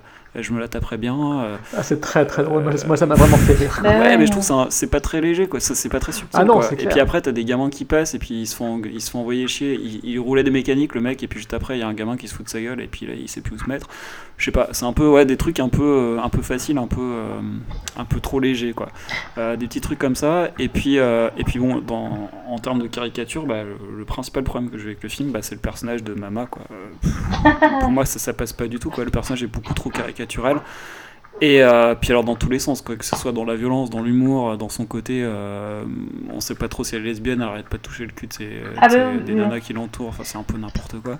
Ah, mais Euh, c'est éclaté. Hein. Elle a fait du De Niro euh, des années 2000, quoi. Ouais, non, enfin non, non, enfin moi je sais pas, là j'ai eu du mal avec elle, ça- ce personnage-là passait très mal et, euh, et puis bah, je l'ai vu en VO et c'est enfin, c'est- euh, c'est pareil quoi, elle en fait des caisses. Ah bah là, la voix criarde, euh, effectivement, Ouais, euh, tout, c'est- tout ce que j'aime pas quoi. Enfin bon, bref, ça m'a pas, pas trop plu. voilà, ce truc-là m'a pas trop plu. Après, il y a eu aussi le fait que c'est un film qui est peut-être un peu difficile à voir aujourd'hui. Je pense que tu demandes à quelqu'un de 20 ans de regarder ça, euh, bon bah ça va être un peu compliqué parce que c'est vraiment daté et ancré dans son époque. Euh, bon bah après il y a tout ce qu'on a évoqué tout à l'heure, je vais pas y revenir en intro, hein, sur euh, la place des Noirs dans, dans la société à ce moment-là et tout ce qu'il y avait autour. Donc bon bah ça ressort bien du film, donc, euh, mais c'est un peu... Enfin voilà, c'est vraiment, vraiment, vraiment prégnant dans le film. Et puis après, bah, le scénario, est, moi je sais pas, je le trouve un peu léger. Quoi. Pour moi, il se contente de faire la part belle à l'héroïne et de la mettre en valeur le plus possible. Et du coup, c'est un peu léger, c'est un peu, j'en avais un peu rien à foutre de tout ce qui se passait. Euh, Au bout d'un moment, je regardais le truc pour voir les poursuites, pour voir un peu d'action, puis pour la voir euh, être mise en évidence et se, voilà, se la jouer et tout. ça- Voilà, je, trouve- je trouve qu'elle elle le tient bien, elle le fait bien, donc ça passe. Mais comme tu le disais, tu mets une autre actrice qui a moins de charisme, euh, ça, ça serait vite ridicule, quoi. Euh, voilà, ça. Et puis dernier truc, euh, les scènes d'action, c'est pas possible, quoi. Quand elle se bat, Le coup elle de lève fou. la jambe, euh, oh, c'est n'importe quoi, quoi. Elle, elle lève la jambe et boum, ça y est, elle défonce Et tout le pourtant, monde, et pourtant elle, a, elle a appris le, le aïkido. Ah ouais, bah, ça se euh, voit pas, hein, franchement. ah non, là, ça c'est catastrophique. La scène dans l'aéroport où elle se bat, mais. euh, Ah oui, c'est- c'est le meilleur moment du film. Ah ouais, puis je l'ai vu deux fois. Non, je l'ai même vu trois fois celle-là. Parce que la première fois, je suis revenu en arrière pour revoir les coups, parce que je dis c'est pas possible. elle met pas de coups.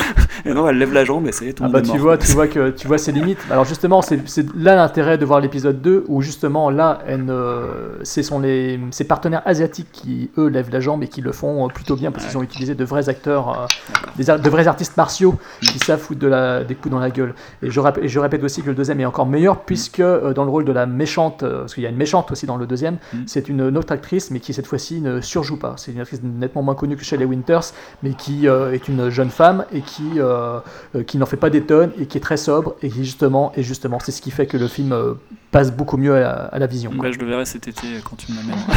Je l'amènerai sans aucun problème. ok. Et qu'est-ce que tu as encore, qu'est-ce que tu as encore à dire de, négatif hein? Non, non, c'est tout, c'est tout. Mais globalement, j'ai pas envie non plus. euh, je finis par le négatif, mais globalement, moi, j'ai plutôt aimé. hein. Donc euh, après, c'est- je peux pas passer à côté de ces défauts-là, des choses que je trouve un peu trop caricaturales, mais globalement, j'ai aimé. J'ai passé un bon moment. Mais je suis un petit peu comme toi de toute façon pour les mêmes points. C'est-à-dire que moi aussi je le vois, je les vois ces défauts. Ils sautent à la figure. On peut pas ne pas les voir de toute façon. Ouais.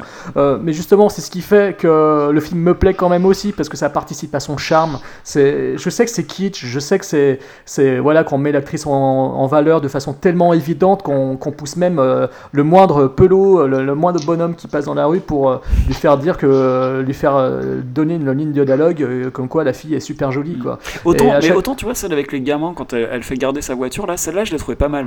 Oui, parce qu'il y a une interaction, il y a Ouais. une interaction avec les gosses, Mm. et puis Et elle puis joue ses que- charmes, euh, ouais. elle joue de son charme, puis il y a un côté un petit peu. euh, Enfin, je sais pas, moi, les moi cette scène-là. mais- presque sur le droit chemin, Mais elle vont pas faire de conneries pendant qu'ils font ça. Enfin, Mais elle c'est- est, c'est elle, est pas bien, trop mal, c'est- ça. elle, est, elle est bien cette scène-là, cette rencontre avec les gamins, parce que il y a justement cet aspect de.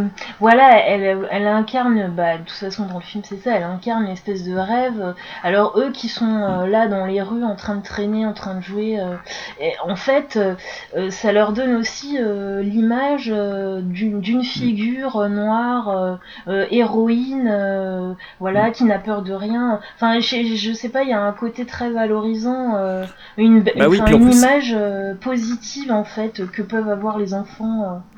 Bah oui, en plus, surtout de la femme, parce que euh, Ouais, à l'époque, et encore plus euh, chez les Nord-Américains, à mon avis, euh, ça devait être des femmes au foyer, quoi. Et euh, Ben- là, ça leur donne tout de suite une image complètement euh, Oui. délirante pour eux, quoi. Il y a ce, intéressant. re- ce regard admiratif qu'ont les enfants, ça c'est, c'est un, je trouve qu'elle est intéressante cette scène pour ça. Mm. cette- l'échange est court mais très très. Mm. très Et puis en plus, le gamin joue bien. Ouais. Celui avec qui elle a le plus d'interaction, il joue bien. Mm. En plus, c'est vrai que ça- on n'a pas la, représentation de la femme comme étant euh, une mère de famille. quoi. Mm. On a une représentation Ouais. d'une femme euh, sûre d'elle, qui tient, la- qui tient les rênes de sa destinée et Ah qui ouais. tient les hommes par les couilles. Parce que c'est un petit peu ça aussi hein, dans le Bah film qu'on voit. hein. Mais Et moi, c'est ce qui me, Ouais, c'est c'est ce qui me plaît. C'est- comme toutes tes femmes. Ça, c'est, c'est un peu un point aussi que j'aime bien, c'est-à-dire qu'il y a, il y a ce côté femme forte, euh, et moi je trouve ça très, Mm. très sexy dans le film et ça me plaît beaucoup. Euh, mais bon, pour le Mais- négatif, parce qu'on pas. pour le négatif, effectivement, euh, le, le problème principal du film, c'est son côté daté, je pense. Au niveau de la mise en scène très télévisuelle, cela s'en ressent par moment. Je dis pas tout le temps, parce qu'il y a des moments où c'est sympa à suivre, etc. C'est sympa à suivre, comme pouvait être sympa de suivre un épisode de Starsky Hutch, par exemple, ou de Chérie, fais-moi peur, quoi, pour peu qu'on Oui, ait envie de revoir un épisode ça, euh, oui. de ces séries télé. Mais ça donne un peu l'impression de regarder un, un épisode, euh, un épisode de télévision euh, des années 70 euh, avec le côté euh, funky en plus et, euh, et c'est ouais cet, exoci- cet, cet exotisme quelque part aussi qui est là euh, sous-jacent et qui rend les choses sympas. Mais euh, voilà euh, derrière il faut se coltiner une Shelley Winters qui est pourtant une immense actrice qui euh, bon bah qui là euh, s'est cru obligée de de- d'être hyper théâtrale euh, comme l'aime Fred et euh, Ouais, je de je sais et d'en faire des tonnes. Mais, mais le truc, c'est que malgré tout, elle m'insupporte pas au plus haut point parce que autant elle, elle crie, elle vocifère, etc. dans son jeu, autant derrière ces mesures sadiques qu'elle prend font que je la trouve à chaque fois crédible. En fait, on, on sent que c'est une femme qui est complètement borderline, mais hyper dangereuse. Et justement, ça participe un peu à ça, ce qui fait que je la trouve pas non plus à 100% mauvaise chez les Winters dans le film. Euh, Il y a cette euh, violence qui, qui pète dans tous les sens euh, à plusieurs reprises dans le film. Euh, ça se ressent aussi énormément au niveau de ses sbires qui la craignent et qui le jouent plutôt bien. D'ailleurs, ça, ils jouent bien. le- les mecs, ils, ils se disent putain, elle va nous péter un câble, elle va, qui c'est qu'il va zigouiller comme ça sur un Ouais. coup de tête. Et, et moi, ça passe bien à la rigueur dans ces moments-là, beaucoup plus quand on la voit vociférer exactement. Mais je, de toute façon, je vais être honnête, hein, quand j'ai vu, quand j'ai revu le film, j'avais, je me rappelais que chez les Winters on faisait des tonnes, mais je me rappelais pas à quel point. Et je me suis dit, oh mon dieu, je sens que Fred va, va détester. Et je me suis dit, mais pourquoi on n'a pas choisi le deuxième épisode, quoi, bon sang, mais Ouais, on pas choisi par le premier? Mais, mais le, le problème aussi, en fait, dans cet affrontement euh, entre euh, bah, euh, euh, Cléopatra et, euh, et euh, Mummy, le, le, le problème c'est que, enfin, le, le, le problème c'est que pour, euh, pour valoriser le personnage de Cléo, de Cléo, euh, Cléopatra, ils sont Ah, obligés. Cléo, Ouais, bah si, mais il l'appelle Cléo aussi dans le film. Oui, oui, c'est- Mais euh, ils sont obligés, en fait, moi je trouve que c'est vraiment la limite du truc, c'est que pour, euh, en fait, ils lui mettent pas une rivale euh, à sa hauteur, c'est-à-dire que pour valoriser le Bah, personnage 1m88, principal, faut la trouver. hein. pour valoriser le, le- le personnage principal, ils sont obligés de lui opposer quelqu'un de hyper caricatural, un personnage totalement surréaliste. Alors, et moi je trouve que l'affrontement il aurait été beaucoup plus intéressant si on avait justement euh, quelqu'un de, de euh, euh, viscéralement dangereux. Là, elle est ridicule. enfin, Bah, c'est le cas dans le deuxième, justement. Dans le deuxième épisode, ils ont choisi une actrice qui est jeune, qui est machiavélique, qui est belle, qui tient un, un casino bordel de luxe à Hong Kong, qui est une belle blonde, euh, mince, qui sait se battre et tout, et qui est hyper dangereuse et qui ne surjoue pas. Et ils, ont de et- et ils ont justement fait le bon choix de prendre euh, l'antithèse, euh, l'antagoniste euh, idéal pour Cléopatra Ah, Jones. bah. Donc, je vous- encore une fois, je vous conseille Cléopatra Jones. et Là, le tu, tu m'as vendu du rêve, Jérôme, là. Un casino Ah bordel non, de luxe. Ah, tu viens jouer au poker et tu joues au poker. ah, mais là, je vais pas gagner le tournoi. Et...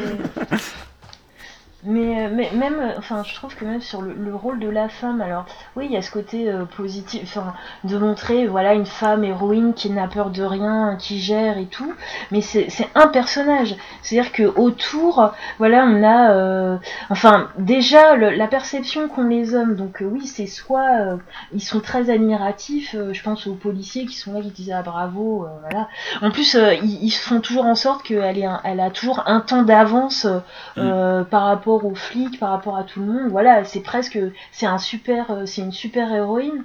Mais à côté de ça, ils en font aussi très vite un objet. euh, c'est euh, un objet de fétichisme, quoi. C'est vraiment euh, un objet de fantasme. Donc voilà, c'est pour ça qu'on voit les mecs derrière qui attendent qu'elle soit partie pour dire, pour pour la relooker, reluquer et commencer à faire des commentaires un peu graveleux.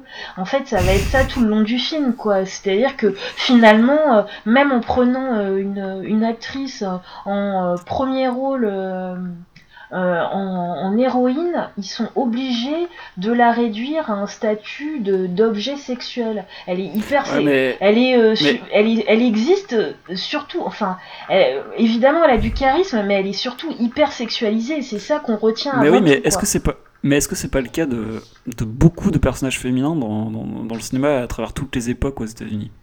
Si tu réfléchis bien. Euh, bah non, pas toujours quoi. Enfin, Ouais, surtout pas aujourd'hui. Bah, ça bah, encore... Bah si. c'est valable dans les. Je trouve que c'est. Tu prends Scarlett Johansson comme elle est utilisée aujourd'hui dans tous les films. euh, Euh, tu vois Ouais. Enfin, je te prends un exemple comme ça, hein, je pense à elle, mais euh, souvent. Euh, Scarlett qui, t'as dit? Scarlett Johansson. Mais non, mais on peut sortir de ce schéma-là.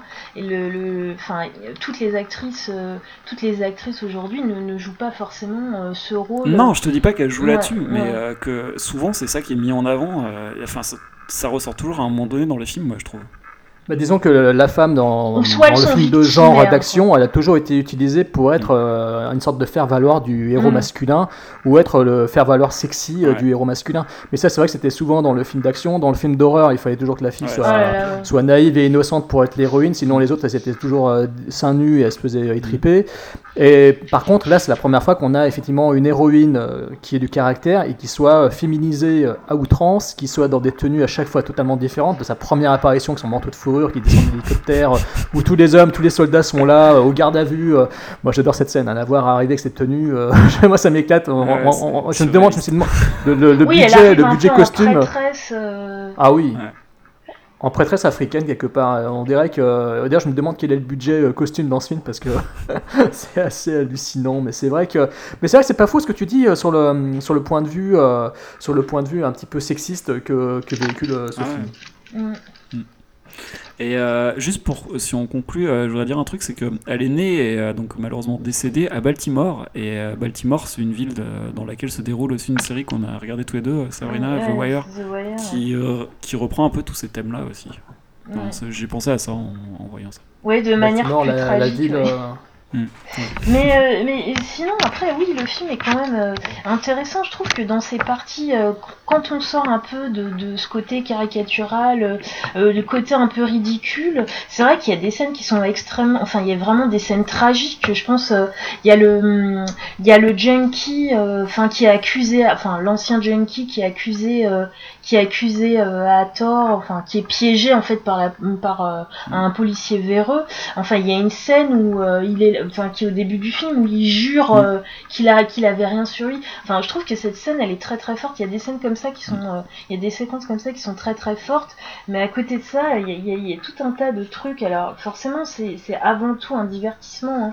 C'est ça, il faut, faut, faut bien rappeler ça. C'est que c'est vraiment, euh... ça, je trouve que vraiment ce film est, est caractéristique du genre. euh, c'est-à-dire que, bah oui, on va traiter de sujets, de thèmes graves, mais évidemment, ça, pour contrebalancer, on va, il y, a- aura ce côté un peu euh, caricatural, un peu, euh, un peu absurde, un peu, euh, enfin, il y a pas mal d'aspects comiques, mais, mais, mais je trouve que par exemple dans ce film, il y, a, y, a, y a tout ce côté un peu ça, ça devient presque caricatural, euh, oui c'est c'est caricatural même pour les Noirs américains. T'as euh, t'as un, tout un tas de stéréotypes, t'as euh, bah voilà t'as le junkie, t'as euh, le, le, le, le, le, mec militant donc euh, qui dirige le centre, lui c'est c'est un militant, euh, voilà donc il y a ce, ce, ce personnage là. À côté de ça euh, voilà il y a les, y a les baratineurs de la rue, euh, il il y, a comme ça des, des euh, c'est- c'est c'est- c'est- c'est à la fois drôle, mais des fois c'est désagréable. Il y a, il y a par exemple, il y a un mec euh, qui est obsédé par ses fringues, là, un des dealers. euh, Donc elle, elle lui déchire tous ses fringues. Voilà, Ah oui, donc c'est ça c'est c'est un peu le, le sapeur. euh, le Et les sapeur du talonnettes, quand elle Ouais, voilà, les avec les talonnettes. Quand elle dévisse les talons, euh, les C'est talonnettes. Ouais, voilà, bon, c'est drôle, mais euh, mais euh, voilà, ça reste un petit. euh, Elle lui arrache son côté bling bling. Oui, voilà, oui, il y a ça. ouais. Mais est-ce que justement ce n'était peut-être pas la meilleure chose à faire selon toi, justement de passer par la caricature pour plaire au plus, au plus grand nombre, pour ensuite mettre dedans des thématiques assez dramatiques justement pour euh, interpeller les spectateurs Bah, si, par contre ça je trouve que c'est vraiment euh, c'est c'est intéressant quand même parce que c'est vrai que ça, ça, raconte beaucoup de choses euh, de, des, des, euh, de la vie des Noirs américains dans les années 70. Donc ça euh, c'est vrai que c'est un aspect intéressant que, que j'aime bien que j'ai bien aimé. Mais euh, j'avoue que je l'ai peut-être plus apprécié la deuxième fois que je l'ai vu que la première. La première fois je me suis dit oh mon dieu euh, je vais pas supporter, je vais même pas regarder jusqu'au bout. C'était à ce point-là, et puis après, finalement, euh, euh, au fil du film, grâce à certaines scènes, à certains euh, thèmes qui sont, qui sont traités, c'est vrai qu'on reste, de toute façon, en plus, c'est un film très dynamique, donc on reste accroché jusqu'au bout, mais c'est vrai qu'il y, a- des aspects tellement, il y a des trucs, oui, bon bah voilà, Mummy, le personnage insupportable. Euh, et puis en plus de ça, alors oui, il y a, cet aspect, il y a aussi le racisme, euh, donc euh, qui est, qui est un peu l'arrière-plan du film. Parce qu'en fait, c'est pas vraiment le sujet de premier plan, mais ça revient constamment, forcément. Ça fait partie du quotidien. Et moi, je, je, je, trouve que, enfin, alors moi, justement, ce que je disais, c'est que je l'avais vu en VO et en VF. Et euh, je trouve c'est intéressant parce que euh, ça montre bien, quand tu vois la traduction à la fois sur les sous-titrages et à la fois sur euh, la, la- la version française, euh, ça montre très bien le- le, euh, l'erreur qui est totalement faite vis-à-vis de ces films-là, l'interprétation qui en est faite. C'est-à-dire que le, le film, effectivement, met en avant des aspects racistes, mais, euh, mais les traductions sont plus racistes que, euh, que, le texte original, ce qui est quand même hallucinant. C'est-à-dire qu'il y, a des- passages où euh, il n'y a pas du tout... euh, il y a des suggestions, il y a des choses qui sont... Il y a des sous-entendus racistes, c'est vraiment suggéré, alors que le sous-titrage ou le, la VF va, va amplifier les propos racistes. Ça, c'était une pratique qui se faisait beaucoup dans les années 80. C'est marrant parce que je me rappelle, par exemple, on en a parlé déjà dans Chuck Podsac avec, voilà, pour les films avec Chuck Norris où les dialogues aujourd'hui, tout le monde s'en moque. Tout le monde se marre des dialogues des années 80, euh, des films avec Chuck Norris. Mais quand tu les écoutes en VO, euh, rien de tel n'était dit, quoi. En Ah fait, ouais. c'est des traductions françaises qui étaient complètement euh, ahurissantes où les mecs se lâchaient totalement pour raconter strictement n'importe quoi. Ah bah c'est comme dans les, bah, les films des années 80, euh, quand on écoute les doublages, euh, souvent, euh, souvent euh, on te rajoute des accents à des personnages alors qu'ils n'en ont pas. Ah, ça c'est horrible. ouais. Bah, d'ailleurs, il y a, Euh, les, po- les Police Academy, on s'en était rendu compte, je crois. Bah d'ailleurs, il y a ça, euh, il y a un moment, euh, il y, a une- il y a une scène aussi comme ça où euh, il y a, il y a, il y a un... Il y a un, mec qui est en sevrage et donc euh, qui est en train de parler et en fait en VO il a pas, pas du tout d'accent et en VF ils lui ont rajouté un accent ridicule. Et euh, il y a une scène vachement, euh, il y a une scène très euh, très, euh, enfin qui qui, euh, qui marque bien cet aspect-là. En fait c'est, il y a une scène dans un escalier où il y a euh, le, le- il y a un flic véreux euh, voilà qui essaie de s'enfuir après s'être bastonné avec euh, Cléopâtra et en fait donc il y a un type euh, un, un, un, un collègue donc il y a deux euh, deux euh, les deux acolytes Les deux frangins, ouais là. voilà les deux acolytes de Qui Cléopâtra reviennent dans l'épisode 2 d'ailleurs aussi. donc il y en a un au début en haut de l'escalier et un en bas. Et en fait, euh, en, en VO, le, le, le, le type dit juste, voilà, il l'empêche de passer. Donc le mec dit, euh, je passerai quand même, boy. Enfin, il dit ça en anglais, quoi. Et euh, en fait, sous-entendu, petit, petit, euh, laisse tomber, euh, moi je passerai quand même. Et en fait, en, en dans le sous-titrage, c'est traduit par, bon, déjà, le sous-titrage dit, euh, je passerai quand même, sale con. Et en VF, ça devient euh, je passerai quand même macaque. Mais ça n'a Ah oui, ah oui. ça n'a rien à voir. Et donc, Ah, strictement rien à voir. donc c'est- c'est c'est- c'est pour, c'est pour dire, il y a une surinterprétation de. Alors, de- cela, cela dit, euh, boy, il n'y a pas un. Oui, bah oui, y a... mais oui, mais en fait, Par rapport bon. à l'esclavagisme, là, il n'y a pas un terme Eh qui, bien- est, qui est utilisé? Bah en fait, c'est euh, oui, c'est un boy, un euh, voilà, un larbin. euh, c'est- Ouais, voilà. Je voilà, pense que c'est pour traduire mais- ça en fait. Mais c'est-à-dire que le dialogue est beaucoup plus subtil, mais à plusieurs, euh, plusieurs, plusieurs moments du film comme ça, on a des dialogues qui sont beaucoup plus subtils, il y a un racisme qui est beaucoup plus insidieux, alors que quand on récupère ça, c'est-à-dire que le, le, le public hors des États-Unis reçoit ce film-là, euh, ben, il- il a euh, la, manifestation d'un racisme très affirmé. Alors que là, je trouve que c'est beaucoup plus intéressant de voir en VO, parce qu'il y a une, il y a quand même une, il y a un racisme beaucoup plus, euh, comment dire, Insidieux. ouais, bah oui, beaucoup plus insidieux. Il y a, il y a plein de, plein de scènes. Ouais, il y a beaucoup plus de scènes. Il y a plein de scènes comme ça. euh. Bon après, euh, oui, de toute façon, il y a des, il y a des termes, des termes même en VO qui sont extrêmement racistes. Quand euh, enfin, euh, euh, affronte, euh, affronte Cléopâtra, bah, tous les propos qu'elle dit, les propos, euh, c'est vraiment les- des vrais propos racistes, des- avec des vrais, euh, des vraies connotations racistes. À un moment, elle la- le- elle l'appelle, elle dit euh, sweet, p- euh, ouais, il y a une espèce de plaisanterie, elle dit sweet euh, euh, et en fait, ça c'était un terme qui était utilisé pour représenter euh, le petit enfant noir mignon censé divertir le public blanc. Donc y a, donc en fait, vu la, la taille du, du personnage, en fait, elle essaie de la réduire à une espèce de petite chose euh, noire insignifiante. Donc ça, euh, ça, euh, ça, c'est vraiment retranscrit tel quel. Il y a des passages où, euh, où c'est pas du tout aussi clair que ça. C'est beaucoup plus, euh, beaucoup plus complexe en fait. Ah, comme quoi, finalement, un film d'exploitation peut être beaucoup plus malin qu'il ne le semble Ah l'être. oui, hein. oui, c'est beaucoup, c'est un, c'est un racisme qui est beaucoup plus sournois dans les dialogues en fait. Alors ce film-là, euh, pour le rappeler, il est disponible en DVD. Je crois que c'est MGM ou c'est Warner, peut-être que non, c'est Warner qui l'a édité. Euh, on le trouve euh, en grande surface à moins de 5 euros si on cherche bien. Parce que je sais. Alors l'épisode, celui-ci et le suivant, hein, les deux sont disponibles dans des copies d'ailleurs tout à fait correctes. Hein. Le cinémascope est respecté, l'image est claire, nette. Bon, il y a peut-être quelques petites accros, quelques petits accros, mais bon, c'est pas bien méchant.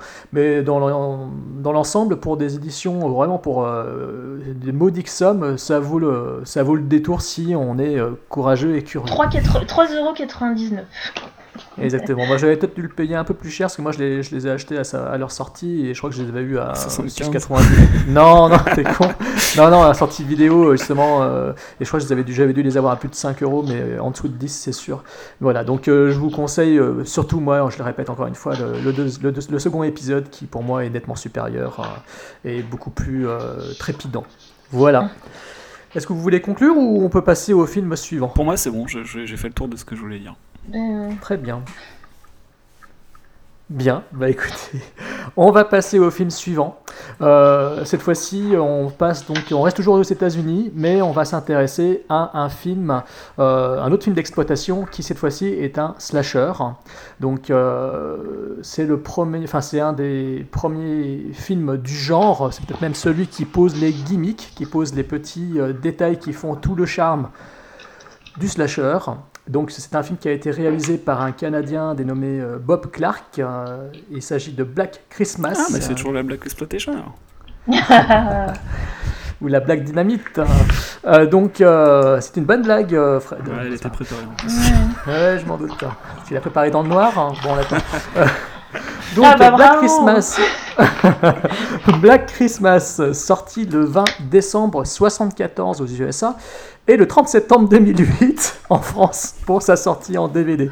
Oui, parce que chez nous, il n'est pas sorti en salle. Il a mis du temps à arriver jusque euh, dans, notre, euh, dans nos petites lucarnes. Il a mis du temps. 2008. Et c'est donc euh, grâce à Whiteside qu'il a notamment édité dans, un, dans une édition double DVD euh, plutôt euh, luxueuse et blindée de blindée d'interviews d'époque euh, ou d'interviews euh, filmées plus récemment ou sur les créateurs de ce film qui est aujourd'hui considéré comme un classique et euh, sur lesquels ben, dans, les- dans les bonus en fait tout le monde revient sur la genèse de ce film qui à l'époque n'avait pas eu un énorme succès mais, Mais qui juste, euh, Jérôme, je suis en train de me dire que quand on se plaint des fois que les films sortent deux mois après, finalement là il était sorti 34 ans après.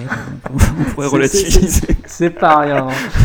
Donc voilà, donc ce film en fait a acquis un statut de culte, euh, un statut de classique justement pour par rapport à sa position dans le cinéma slasher, dans le, dans le sous-genre horrifique qu'est le slasher. Alors c'est un film canadien, euh, il a été donc réalisé, je l'ai dit, par Bob Clark. Moi je le connaissais grâce à un film qui s'appelait euh, Le Mort Vivant, euh, Dead of Night, qui était un film sur un, un soldat du Vietnam qui, re- qui revenait dans sa famille mais qui était en fait un zombie. Un film assez choc qui traitait justement du, bah, du traumatisme du Vietnam. Bob Clark s'est ensuite distingué avec un autre film, euh, une adaptation de, mémoire, je crois que c'était une adaptation de, Sherlock Holmes. En fait, c'était Meurtre par décret, qui a, eu, euh, qui a été doté d'un gros gros casting. Ça, ça a été un franc succès aussi, critique comme public. Il a tourné une comédie euh, qui est considérée d'ailleurs apparemment, si on, se fie, si on se fie aux critiques et aux notes, euh, apparemment ce serait son meilleur film qui s'appelle Christmas Story. Moi je l'ai jamais vu ce film, mais a priori ce serait son meilleur film. Et sinon ses plus gros succès en fait, euh, en dehors de, de celui dont on, va, dont parler, il s'agit en fait des Porkies. Porkies et Porkies 2 The Next Day, que j'ai d'ailleurs en ma possession en DVD, qui sont des films sur, qui relatent, ou dans lesquels il relate en fait son enfance dans les années 50. Donc euh, des films qui sont des campy movies, des teenage comedies euh, qui euh, se déroulent dans la deuxième moitié des années 50. Donc Dans un camping. voilà. Comment? Dans un camping. Des camping movies. Non, camping movie, c'est le, film que tu regardes avec tes potes, euh, avec, ton, avec tes popcorn, ta bière avant de faire un tournoi de poker. Donc, euh, donc voilà, donc, euh, les Porkies ont eu beaucoup de succès. Il y a eu d'autres suites qui ont été tournées. Ce sont des films qui, à l'époque de leur sortie, dans les années 80, étaient considérés par nos critiques français comme des films très très mauvais et très médiocres, mais qui, aux États-Unis, ont fait l'objet d'un franc succès. Et voilà. Et Bob Clark, après avoir tourné donc son chef-d'œuvre à 8,1 sur 10 sur IMDb Christmas Story, il a tourné les deux, deux parmi les pires films de, selon IMDb qui ont moins de 2 sur 10 sur euh, comme note. Ah mince. Ouais, c'est quand même assez euh, c'est- surprenant. Donc euh, voilà, alors que Bob Clark a quand même tourné effectivement euh, des films qui sont considérés comme des classiques de l'épouvante, donc Dead of Night et ce Black Christmas. Alors ce Black Christmas, écrit par euh, un inconnu dénommé euh, Roy Moore. Attends, c'est avait- Christmas, hein, parce que Christmas, euh, Ouais, bon, alors, Chris, Chris Thomas. Alors, Black Christmas, pardon. Alors, avec au casting Olivia Hussey, la charmante et très jolie, très mignonne Olivia Hussey, c'est-à-dire la Il y avait une Juliette. fille charmante là-dedans? Olivia Hussey, donc la Juliette de du fameux, du célèbre, du célèbre Roméo et Juliette de Franco Zeffirelli. On a au Ah mais casting oui, également. On a également au casting euh, Keir, Keir, je pense que ça se prononce, hein, Keir Dullea, du, je ne sais pas comment ça se prononce du tout. Enfin, c'était le héros de 2001, l'Odyssée de l'espace de Stanley Kubrick. Nous avons également au casting Margot Kidder, donc la fameuse Lois Lane de- des Superman de Richard Donner. Et enfin, nous avons John Saxon, donc, euh, qui est un acteur iconique euh, de, du cinéma- des, des années 70. Euh, On l'a vu dans maintes et maintes films, on l'a vu dans Opération Dragon avec Bruce Lee, on l'a vu dans, dans des, même dans des Giallo. Il a tourné, c'était le papa de Nancy dans Les Griffes de la Nuit, et le- le- il jouait son propre rôle dans Freddy sort de la nuit. Enfin, c'est John Saxon, c'est un acteur qui a une, une carrière euh, qui, est, qui est très très longue. Quoi. Il a fait, je sais il a fait des Giallo. en plus, il a fait des Giallo, puis il a fait en plus, euh, il a fait en plus le premier Giallo. hein. Il a fait euh, La fille qui en savait trop. Donc, euh, Mhm. c'est quand même pas rien. C'est un acteur qui a joué partout et qui était présent et qui a eu son franc succès. Donc, Black Christmas est un film qui, qui est considéré comme le premier slasher du cinéma. C'est-à-dire que dans toutes les anthologies cinématographiques consacrées au genre, ou même au, au cinéma d'épouvante ou d'horreur, euh, c'est un film qui est considéré comme celui qui a posé les premières pierres du slasher. Et ce, bien avant Halloween de John Carpenter. C'est-à-dire que quand on regarde Black Christmas et si on le compare avec Halloween, on se rend compte que Halloween a tout pompé au film. C'est-à-dire qu'il a repris quasiment les, tous les gimmicks, tous les petits détails et les idées. Euh, donc voilà, et c'est un film donc, qui avait fait ça 4 ans avant. Alors c'est quand même curieux de savoir que euh, aujourd'hui, euh, enfin pendant très longtemps, on a souvent considéré que Halloween était le film numéro 1 du slasher, alors que Black Christmas avait fait des choses bien avant. Et moi, je pourrais peut-être t'expliquer ça après. mais je m'en doute pourquoi. Euh, donc, c'est pas la peine. donc voilà. Alors, c'est un film qui raconte quoi? Euh, ça se passe la nuit de Noël euh, dans une sororité, euh, c'est-à-dire une confrérie de, jeunes étudiantes. euh, certaines sont sur le départ au passer le- leur fête de Noël avec leurs parents, etc. Et il y a un gros pervers euh, qui se promène dans la maison, qui s'amuse à les harceler au téléphone et qui décide d'oxyre quelques-unes d'entre elles. Donc le concept est très simple, très basique. c'est un concept très simple, un peu dans la lignée finalement de ce que fera après Carpenter. Hein. On a un tueur fou, un pervers qui d'abord se manifeste au téléphone et qui ensuite euh, décide de passer à l'acte, euh, euh, de passer à l'acte et de massacrer quelques jeunes Je filles. m'insurge déjà et je réserve mes. Alors, alors Ce film, il faut savoir qu'il a fait l'objet d'un remake euh, réalisé par, euh, de mémoire, c'était Rob Bauman, Black Christmas, avec un casting qui venait de, qui contenait pas mal d'actrices euh, stars de séries télé, euh, euh, avec, tiens d'ailleurs, il y avait Marie-Elisabeth Winstead, il y avait Mhm. Michel Trachtenberg, euh, bref, c'était un film très gore, le remake était très très gore, avec beaucoup de dénucléation en gros plan à base de le mec qui arrachait des yeux avec les mains, enfin c'était sympa. Et donc voilà, il faut savoir que ce remake est sorti directement en vidéo chez nous. Et donc Black Christmas aujourd'hui fait l'objet, donc comme je l'ai dit, d'un- culte, hein, c'est-à-dire que. Et il est déjà sorti ou il faudra attendre 2055 pour, euh, pour l'avoir Tu en parles- Blu-ray? Le, le Le remake, remake, tu ouais. parles bah, Le remake, il est sorti en, DV en DVD chez euh, TF1 Vidéo. euh, il existe en version euh, censurée, malheureusement. D'accord, donc ils ont Donc, pas voilà. attendu 34 ans pour. Non, pour le remake, non. Alors, donc, euh, alors, ce que j'ai pensé du film, bon, je- euh, vite fait, après j'en reviendrai en détail, euh, c'est le euh, premier slasher, cela se sent, moi j'adore le genre, hein, donc euh, je vais complètement être, euh, je vais manquer totalement de, de discernement, je vais être dithyrambique, euh, euh, je reconnais, alors je reconnais certainement les défauts dont, par- dont parlera Fred, euh, notamment son Parce que j'aime euh, bien, c'est que tu as déjà décidé si j'avais aimé ou pas. Alors je reconnais son rythme, je, reconnais son rythme assez lent, euh, mais cependant euh, j'apprécie énormément euh, cette construction en deux temps, c'est-à-dire une première partie qui est plus basée sur l'attente, sur le fait que le meurtrier se terre et qui joue les gros pervers, avec ses agressions vocales au téléphone. J'apprécie beaucoup l'ambiance qui, s'installe petit à petit, tout comme j'aime le côté finalement malsain qui finit par exploser avec quelques scènes meurtre, dont certaines que je trouve, euh, dont certaines que je trouve réussies. Euh, Il y a une actrice très connue euh, dans le casting qui se fait oxyre d'une manière assez graphique. Moi, j'aime beaucoup cette scène. Alors, c'est vrai que c'était, c'était pas gore comme n'ont pu l'être ensuite les, les, les slashers des années, des années suivantes. Mais il y avait quand même une volonté de faire quelque chose d'assez marquant. Donc, euh, pour moi, c'est pour ça que quand je regarde ce film, je me dis que euh, la, enfin, le- la suggestion euh, fonctionne à merveille. Ah ouais, et il n'y a pas besoin de, et il n'y a pas besoin d'en faire des tonnes pour euh, pour choquer. Et donc euh, cette scène de meurtre filmée avec ce plan sur le, le- le regard du tueur qui est éclairé par une lumière, avec ensuite les, les objets en verre qui sont utilisés comme pour pour poignarder la victime. Moi, j'aime beaucoup, euh, j'aime beaucoup comment c'est mis en scène. J'aime beaucoup cette, séquence-là, et en plus, elle est filmée en deux temps. On a d'un côté les gamins qui chantent des chants de Noël à l'extérieur, et de l'autre, on voit la fille se faire euh, massacrer à coups de, euh, oui, à coups de, de, de pattes de verre. Donc voilà, euh, c'est un film. euh, quand on regarde ce film, on se dit ouais, ouais voilà. euh, finalement, Carpenter n'avait n'avait rien avant, n'avait rien inventé au, au niveau de la, au niveau du concept. C'est-à-dire qu'on a non mais attends, je parle pas, je dis pas qu'Halloween est en dessous, hein, attention, hein, pour moi il est au-dessus. Ah ouais, non, quand même, quand même. Mais, mais je trouve quand même que c- il faut quand même pas, on peut pas enlever à Black Christmas, malgré ses défauts, on peut pas lui enlever son statut de premier slasher. C'est le film dans lequel on voit pour la première fois euh, le tueur euh, dont on ne voit pas de visage. Euh, ici, on n'a pas, on n'est pas dans un slasher whodunit où il faut chercher euh, son identité. On s'en fout. C'est un psychopathe, c'est un taré, voilà, point barre. Ça accroît, ça accroît le côté malsain. Mais qu'est-ce que les donuts viennent, viennent foutre Who euh, qui a fait ça? Donc on n'a pas cet aspect-là, mais par contre on a euh, quelques victimes, des femmes, qui sont, euh, comme souvent, comme, le seront ensuite les autres victimes dans les slashers, c'est-à-dire des, filles qui ont, entre guillemets, fauté. hein, voilà. L'une est, très délurée, très sexuée, donc forcément elle va finir... euh, violentée de belle manière, et celle qui s'en sortira, la fameuse final girl des slashers, Olivia Le c'est la plus naïve, c'est la plus innocente. Moi, je, enfin voilà, on peut, on peut donc remarquer qu'il y a ces détails-là.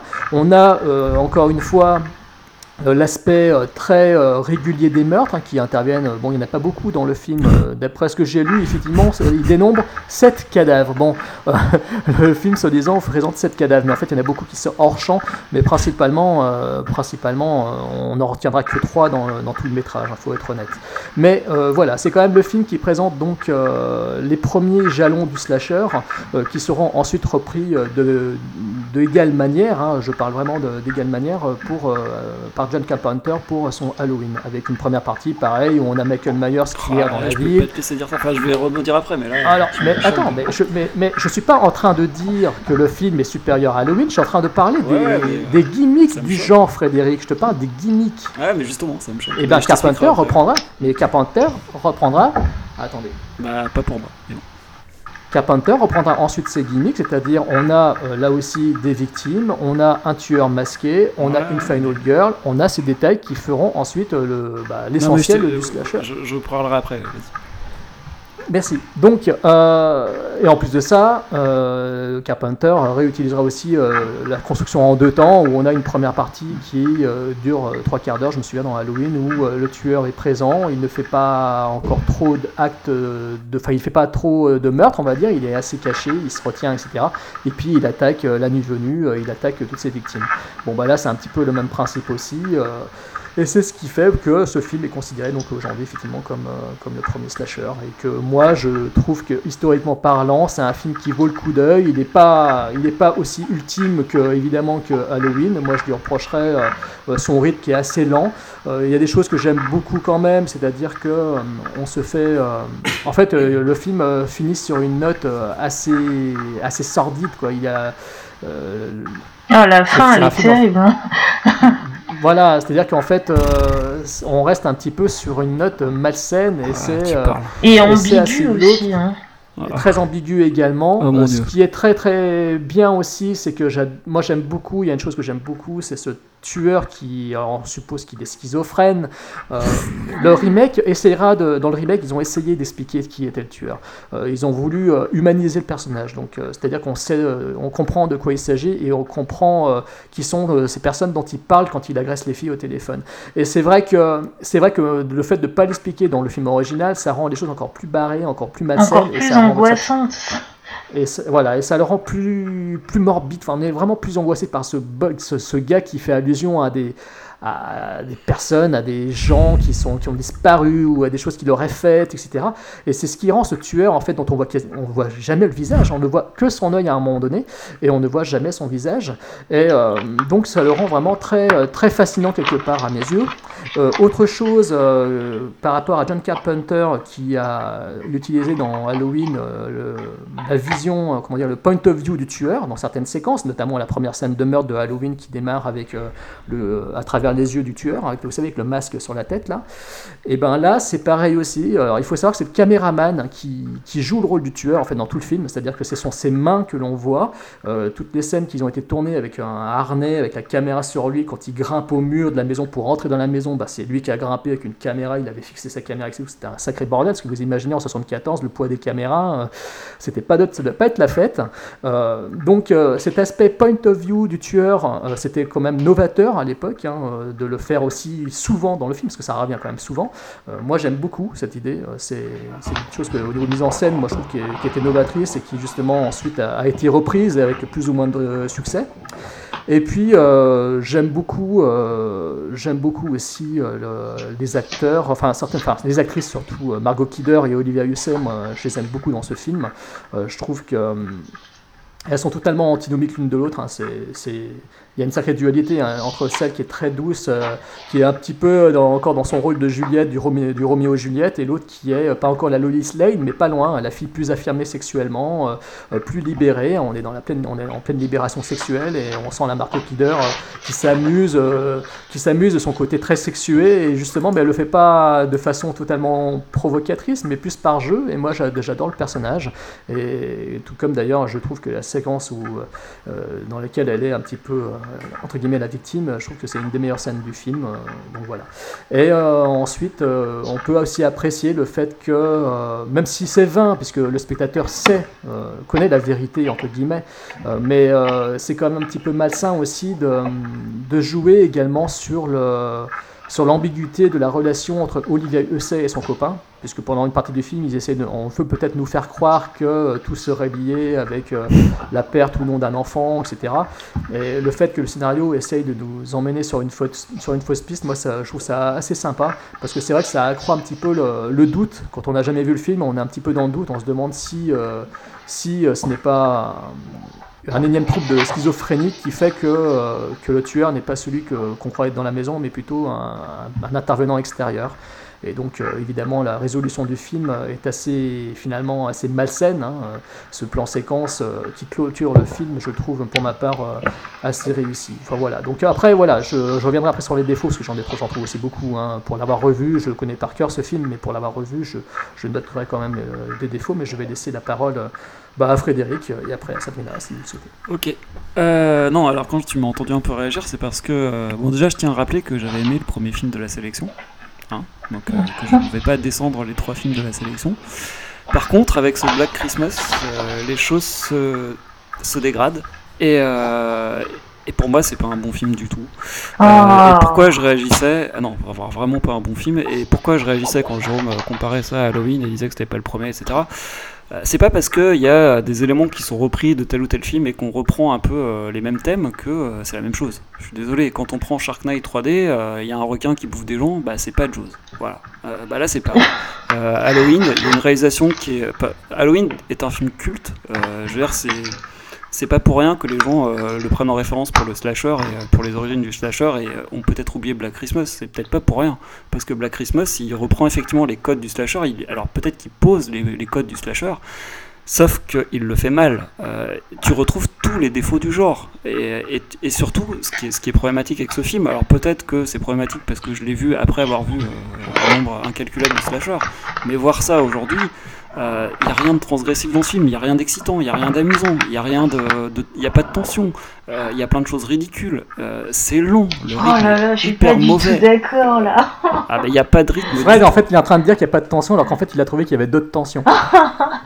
Non, non, il y a- c'est pas pour moi, y a- je me suis ennuyé à mort pendant ce film. Il n'y a rien du tout, quoi. C'est la mise en scène, il n'y a absolument rien. Tu, les idées que tu as décrites tout à l'heure, pour moi, c'est du pipi de chat. Ça. Enfin, pff, non, c'est vraiment. Enfin, vraiment, non, pour moi, c'est un mauvais film. C'est euh, qui a très très mal vieilli. Euh, quand tu revois Halloween aujourd'hui, il passe encore très bien. Tu vois ça, c'est juste pas possible. Oh là là. Euh, il y a, alors l'histoire de la fausse piste, mais elle est tellement évidente que c'est gros comme une maison, c'est ignoble quoi. Enfin, moi j'ai trouvé ça vraiment naze. Euh, voilà, il n'y a pas d'originalité, il n'y a pas d'inventivité dans la mise en scène. Les meurtres, bah alors les meurtres, mais pardon quoi. Il y a des meurtres dans ce film. Enfin, c'est tellement espacé, tu vois tellement rien. Graphiquement, il y a tellement rien. Euh, alors c'est pas gore, ok. Mais il n'y avait rien de graphique non plus dans Halloween, euh, Fred. Mais tout est Bah, dans la suggestion. revois- revois-le. C'est que de la suggestion. C'est que de la suggestion dans tu en quand même, euh, il y avait quand même des éléments plus visuels. Je suis désolé. Là, il y a rien, non, non, tout est non, suggéré. non, dans Halloween, revois-le. Bah, la, scène du mec qui se fait bah, la scène du mec qui se fait planter contre euh, le placard, euh, tu vois rien. Bah, T'as ses pieds qui tu se vois détendent, plus voilà, que ce qu'on voit là, quoi. Là, il y a vraiment rien, quoi. C'est. Non, non, revois-le. Bah, je l'ai revu, je l'ai revu. Et pour moi, il est beaucoup. Est-ce que tu vois du sang? Est-ce que tu vois des scènes. euh, Est-ce que tu vois comme dans Vendredi 13 Vendredi 13, oui, était graphique, mais Halloween n'était pas du tout. Euh, John Carpenter euh, n'a jamais voulu faire un film d'horreur graphique. Mais en tout cas, il se un- passait quelque chose à l'écran. On avait une sensation qui, il y avait, il y avait une tension, il y avait vraiment quelque chose qui se passait. Le tueur était plus matérialisé. il y a- tu, Voilà, le ressentais, pense- alors que là, tu ressens voilà. à peine sa présence. Je pense que là, je suis d'accord avec toi. C'est vrai que le tueur de Halloween, Michael Myers, et d'ailleurs, c'est ce qui a rendu le film célèbre, c'est qu'on le voit avec son masque blanc, et c'est ce qui a rendu le film immédiatement identifiable. Et Mm. que le- ce masque blanc, euh, sans aucune expression, fait que le personnage est devenu iconique. Mm. Dans Black Christmas, il a voulu jouer sur l'absence et sur l'ambiguïté Bah ouais. du tueur ou du pas de tueur dans la maison. Bah voilà. Bah, C'est un parti pris que moi je trouve bien. Ouais, mais moi je déteste quoi. Je trouve ça naze quoi. Je trouve que ça, ça n'apporte rien. Euh, voilà. Alors après, euh, les personnages, c'est catastrophique.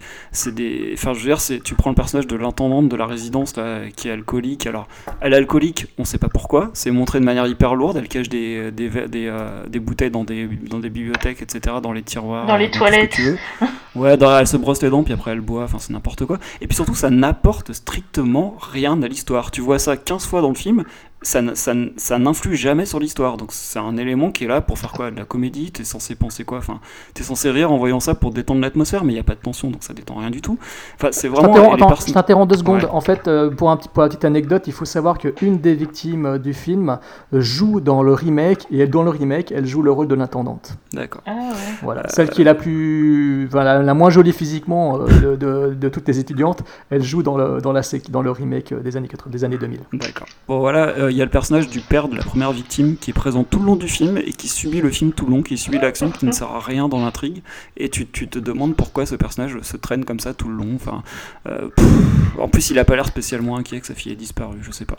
Euh, pour moi, il y a rien qui fonctionne euh, dans ce film. C'est vraiment, euh, pour moi, c'est un mauvais film, quoi. Je, je retiens un truc positif, c'est euh, Margot Kidder qui qui hérite d'un personnage qui est assez fort en caractère et qui, qui tranche pas mal par rapport au reste. Et, euh, c'est le seul truc qui rend bien et qui m'a un peu. Alors en plus, c'était une actrice que je connaissais, c'était peut-être une des seules que je connaissais d'ailleurs. C'est peut-être ça qui a fait aussi que je me suis plus intéressé à ce personnage. Mais en dehors de ce personnage-là, je trouve que c'est des. C'est déjà. En fait, c'est- marrant, hein, c'est le premier film du genre et c'est déjà des poncifs. C'est déjà pour moi, il y a tous les défauts que j'ai pas envie de voir dans les slashers, ils sont dans ce film. Et en plus, je me fais chier parce que c'est trop lent. Voilà. Ça, ça, c'est peut-être aussi l'héritier du Giallo avec des, euh, des choses que j'aimais pas dans les Giallo, dans le fait que c'est un peu lent par moment. Bah là, voilà, c'est hyper lent. Combien de temps on se tape à attendre entre deux meurtres Il se passe rien. Enfin, et puis il y a pas de tension, quoi. Moi, j'ai rien ressenti pendant ce film à part de l'ennui. Je n'ai rien ressenti, quoi. Je me suis fait chier tout le long, quoi. Euh, alors après, je dirais pas que c'est un nanar, etc. Mais pour moi, c'est pas un bon film, quoi. J'ai dit mauvais tout à l'heure, peut-être que j'exagère, mais pour moi, c'est pas un bon film du tout. Et il y a rien de positif que je ressors de ce film. Je, je ressors pas du film en me disant ah ouais, euh, quand même, il a eu cette idée-là de mise en scène. Ah ouais, quand même pour l'époque, c'était original. Non, rien, parce qu'il y a rien qui est marquant pour moi. Bah pourtant, euh, toutes les scènes en, enfin au point of Mais view c'est du tueur c'était novateur. Mais C'est c'était novateur. Mais c'est C'était novateur. Mais ça n'a aucun rendu à l'écran. Tu te fais chier quand tu Mais vois non, ça. mais justement, Bah, en bah, fait, toute la suggestion. Enfin, enfin, moi, c'est exactement. ce- Attends, on, Moi, c'est exactement ce que on je va, cherche on va dans un peut-être, on va film. peut-être laisser, on va peut-être laisser euh, Sabrina donner son Ouais, avis. Bah oui, parce que là, là, je, je, je, là, je, je, boue là sur mon canapé là. mais non, mais attends, mais moi, c'est exactement ce que j'attends dans un film. J'ai pas besoin de voir des, des litres et des litres de sang, de voir des scènes de meurtre. Justement, tout est dans la suggestion. En fait, c'est ça moi qui m'a plu là-dedans, c'est que tout, euh, tout, en fait, en plus de ça, le, le, le, fait d'utiliser, euh, de, de utiliser une caméra subjective, on voit la présence peu à peu. En fait, c'est, c'est une, le fait de ne pas voir le tueur, c'est aussi euh, euh, d'a- d'avoir l'impression de- d'une, d'une. Qu'il se passe rien. Ouais, non, mais non, d'une, Bah, si. d'une présence vaporeuse. On sait, on sait Bah pas ouais, bah vraiment, ouais, c'est ça. on sait pas vraiment ce qu'il y a. euh, Bah justement, derrière chiant ça- bah non mais non justement moi j'attends ça c'est c'est hyper angoissant et moi ce qui m'a le plus angoissé ce sont même pas les T'étais meurtres angoissé en regardant ce film. ah ouais ouais non mais ça m'a ce qui m'a le plus angoissé ce sont les appels téléphoniques euh, c'est enfin c'était horrible ces cris ces, euh, C'est ces scènes de, de, de- au bout du téléphone mais attends mais moi euh, ça m'a en plus Et les puis oui, et puis alors bien sûr, quand ils reçoivent, quand ils reçoivent un appel, bien sûr, ils écoutent toute la conversation, même quand les flics n'écoutent pas encore. hein. Ils écoutent tout. Et bah puis oui non mais attends parce que Au lieu de lui raccrocher à la gueule. décroches tu décroches Bah, tu t'entends ça. Mais non, tu Tu décroches, t'entends ça, t'es tétanisé. Attends, mais c'est horrible. Les, les, euh, les, les, les, cris qu'on entend, mais c'est. C'est des couinements. Mais oh non, j'y crois même pas. Non, mais des- Mais vraiment. justement, ça rend les euh, choses, ça rend les choses d'autant plus malsaines. Moi, je suis totalement d'accord avec Sabrina. hein. Et c'est d'ailleurs ce que j'ai aimé. euh, ça, ça a entraîné. Je sais pas si tu as pensé la même chose que moi, mais ça a entraîné un suspense en fait. Le fait de voir les flics essayer de retracer des appels, euh, comme ça, c'est un film qui se passe. C'est un film qui date de plus de 40, de, de plus de 40 ans. Euh, à l'époque, il n'y avait pas les portables, il y avait pas, euh, on Ah ouais. n'était pas dans le monde high-tech, la haute technologie Il n'y avait d'aujourd'hui. pas de Twitter. Voilà, il n'y avait pas Twitter. On pouvait pas envoyer des tweets pour dire que quelqu'un était dans la maison. Donc, ce qui fait que le film paraît daté. Mais en même temps, c'est ce côté daté qui lui donne cette qualité. C'est-à-dire que, Ah non. je sais pas. Si, pa- alors, laisse-moi m'exprimer. En fait, si tu veux, euh, enfin, si vous voulez, la scène où ils essaient de retracer l'appel, comme c'était avec le vieux système téléphonique, avec les câbles et compagnie, euh, il y a tout un suspense qui joue là-dessus, qui joue sur la recherche de la source La de l'appel. Et j'adore, j'adore cette idée. Et le fait que le film soit daté, justement, ça ne joue pas en sa défaveur parce que ça, ça procure Ah, trois- euh, deux séquences Derek pour les aider à deux séquences de suspense. non, je suis pas d'accord. Je suis pas d'accord. Téléphone à Donc moi j'ai beaucoup aimé. Et pour la petite anecdote, il faut savoir qu'ils se sont, ils se sont pris à trois euh, pour faire les, les doublages de voix. Et sur le plateau, c'était Bob Clark euh, qui, euh, qui insultait en fait les actrices pour euh, susciter des réactions pendant, la, pendant qu'ils tournaient les Ah, séquences. mais, c'est, c'est- mais moi c'est horrible, j'étais angoissée, c'est, c'est enfin, mais, ah oui vraiment. T'es angoissé, tu te disais, mais quand est-ce que ce film Mais va se terminer mais Mais non, quand est-ce qu'il va se terminer mais non, mais non, parce qu'en fait, on, on- on ne voit rien. Mais moi, c'est ce que j'aime, c'est Ah oui. justement. Ah bah merci. En fait, ça, ça, merci. ça laisse une porte à, l'imagination, parce qu'en fait, c'est ça, ça joue sur l'imagination euh, complètement tordue du spectateur. On s'imagine tout et n'importe quoi, c'est horrible. Même- Ah, alors c'est que tu as une imagination de temps. Mais- c'est peut-être ça. Mais non, je trouve que c'est, enfin, c'est vraiment un film qui, enfin, vraiment, c'est ce qu'on attend d'un film comme ça, quoi. Oh.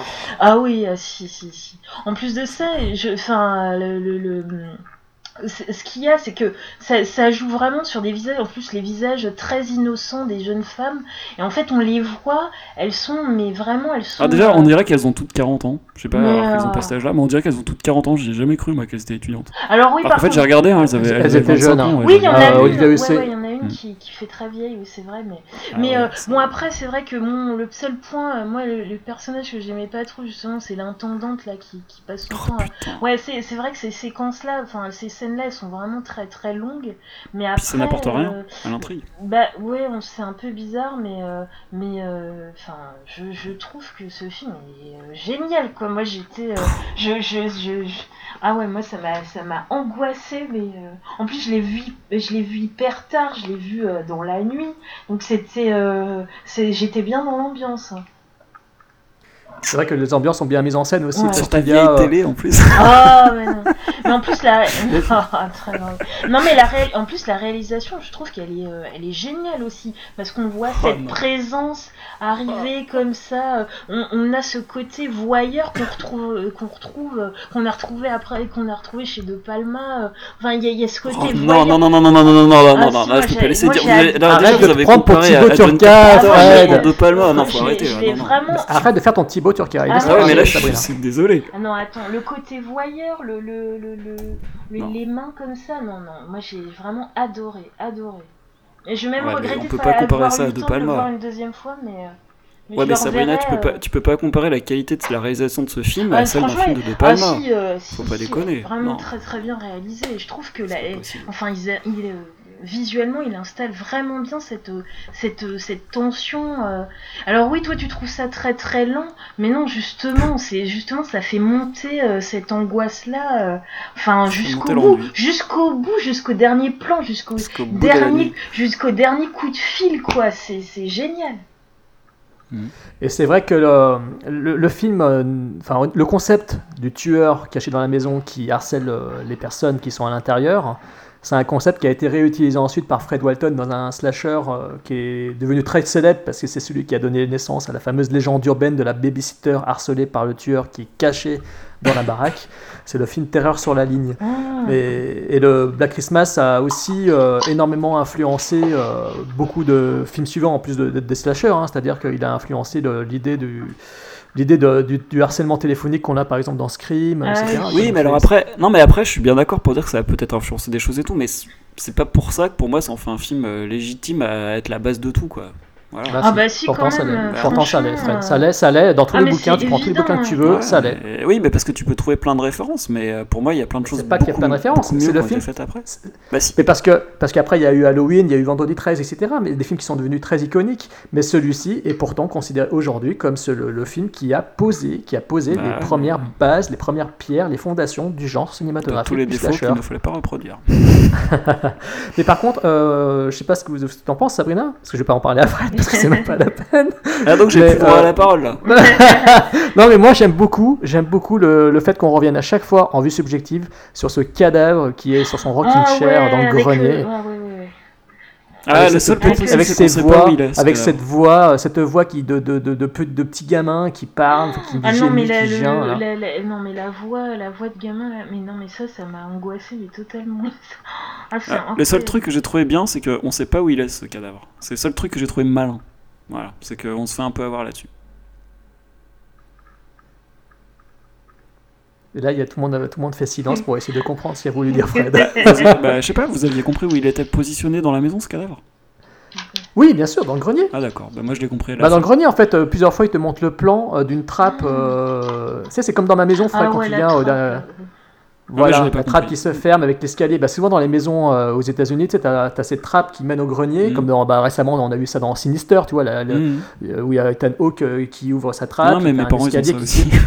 Bah voilà, bah, l'escalier qui descend, etc. Donc, euh, non mais alors euh, du coup bah, j'ai rien dit, y a rien de positif. Et la, et la scène, euh, enfin la scène là dans la cave, là, enfin dans le sous-sol, euh, enfin ouais, ça m'a, enfin vers la fin du film, euh, ça m'a, tellement mais, ça tellement mais angoissé avec cette ombre qu'on voit là derrière la fenêtre. Euh, ouais. Ouais, parce qu'en fait, le tueur, il ne le montre jamais. Donc finalement, Bah ouais. c'est- là, que- c'est là que le film euh, gagne des points. Parce qu'à des moments, il nous montre, euh, à peut-être à deux reprises, quoi, il nous montre juste un éclair ou juste un, un œil. On nous fait voir juste son œil ou juste un rayon, un ray de lumière sur une partie de son visage, mais on ne le voit jamais, le tueur. Et la fin du film, justement, avec cette personne qui est derrière la vitre, on ne voit quasiment pas le visage non plus. Non, Donc ouais. ça joue vraiment sur cette. euh, ça joue sur ce faux semblant. Bah oui, mais en plus de Mais- ça, mais à un moment, euh, à un moment justement dans cette scène-là, euh, donc la fille, euh, enfin, se déplace.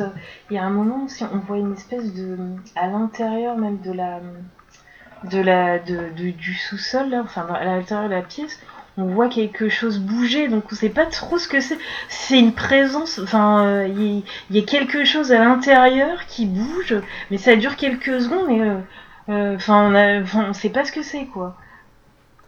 Bah, tout simplement parce qu'effectivement, le Bob Clark a décidé de ne jamais nous montrer de plein pied, entre Ouais. guillemets, le- l'assassin. Il est toujours quelque part, il est toujours euh, dans la maison, on sait jamais où il se cache, on ne voit qu'une porte qui non se ferme. Et on repense, et on repense, euh, voilà, dès qu'on voit une espèce de de- de- d'ombre ou de silhouette, enfin moi je trouve que les, les, les- le- justement les, les cris là, les, les, les insultes, des appels téléphoniques reviennent sans arrêt quoi. On les a sans arrêt en tête, euh, même quand il y en a plus, on entend, euh, on entend encore euh, dès qu'on voit le moindre mouvement.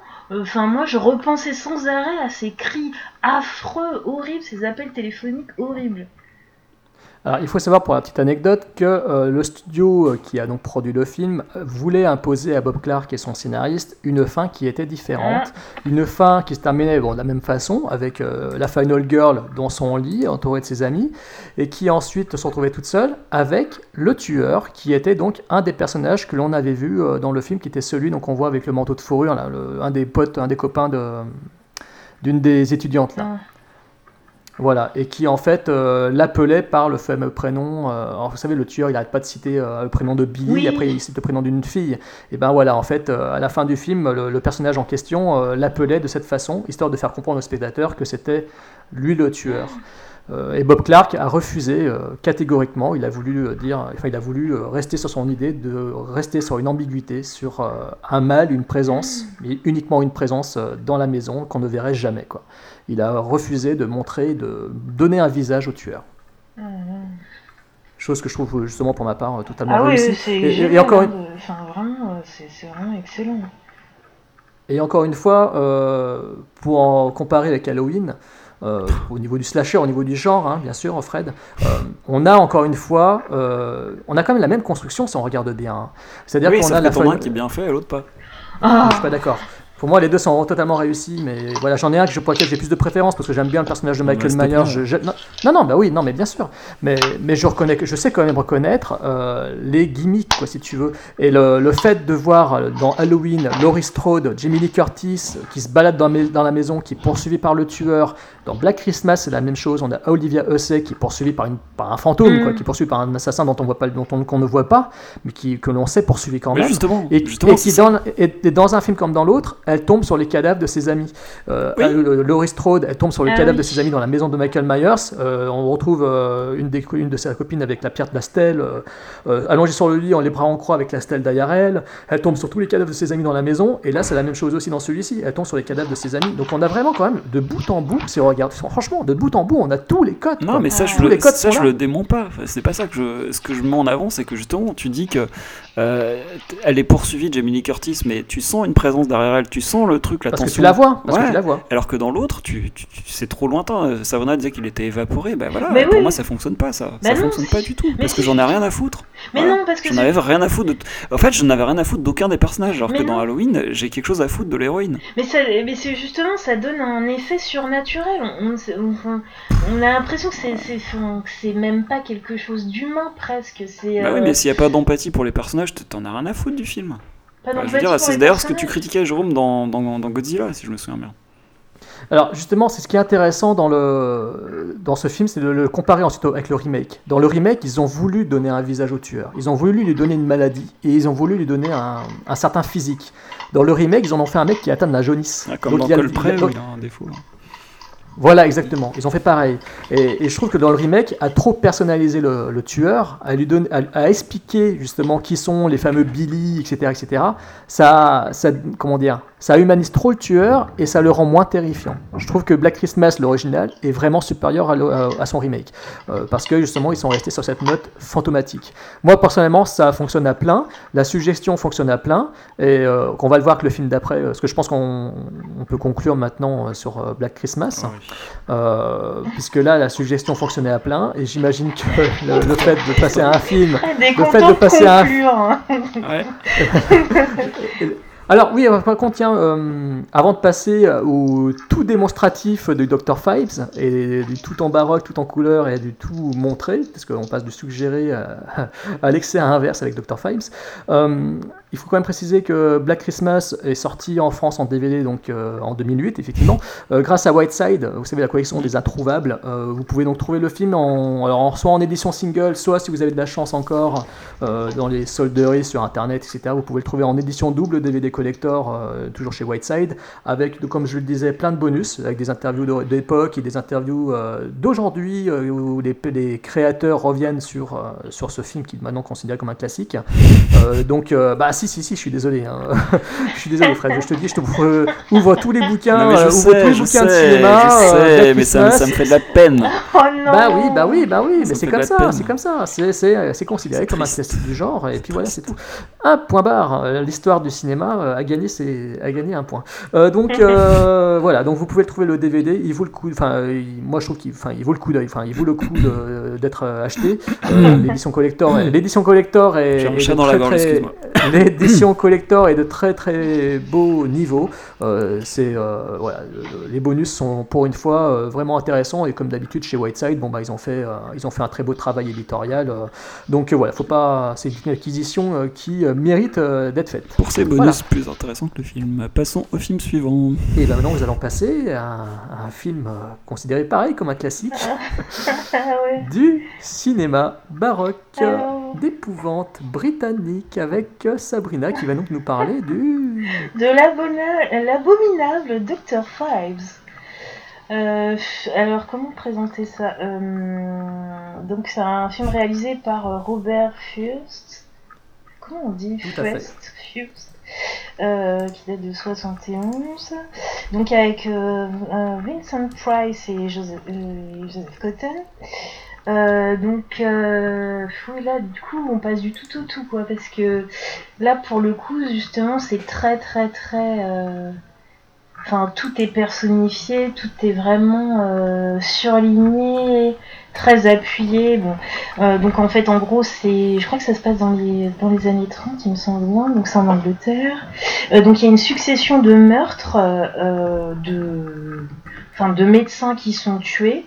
Et en fait, donc tout, donc le point commun de ces victimes, en fait, c'est d'avoir travaillé dans le même dans le même hôpital et d'avoir soigné, enfin, de, n'a pas, de ne pas avoir réussi à sauver l'épouse du docteur Fives. Bon, je sais pas si j'ai un peu dénaturé euh, le suspense du Non, film, non, non, c'est mais ça. c'est ça. je sais pas s'il fallait le dire ou pas. Bah, Si, si, tu peux pas faire autrement. en Bon bah voilà, c'est euh, comme ça dans les Fives, euh, oui. Bah en toute façon, oui, voilà. euh, Enfin, Dr. Fives, en fait, c'est pas un docteur vraiment, c'est un, c'est- je sais pas, c'est un personnage de spectacle. C'est un artiste de musical. Ah oui, un artiste du musical et donc euh, qui euh, qui fait ses petites expériences aussi, euh, qui prépare, c'est qui a un- une espèce de laboratoire et une maison assez étrange avec avec une, une assistante qui l'aide à, à commettre tous ces crimes de vengeance. Donc voilà.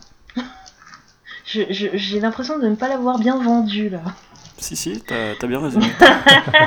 Alors, alors, alors, il faut savoir que euh, le film, effectivement, tu l'as dit, euh, est réalisé par Robert euh. Ouais. Euh, c'est un mec qui euh, est connu en fait pour avoir tourné euh, bah, End Soon the Darkness, euh, un film qui a été d'ailleurs remaké récemment avec, euh, avec euh, Odette euh, Hutzman. et euh, Amber Heard. Ah, Euh, Amber voilà. Heard. And Soon the Darkness. La copine de Johnny. Il a réalisé aussi un film érotique avec Valérie Caprisky qui s'appelait Aphrodite. Ah putain, C'est un gros nanar.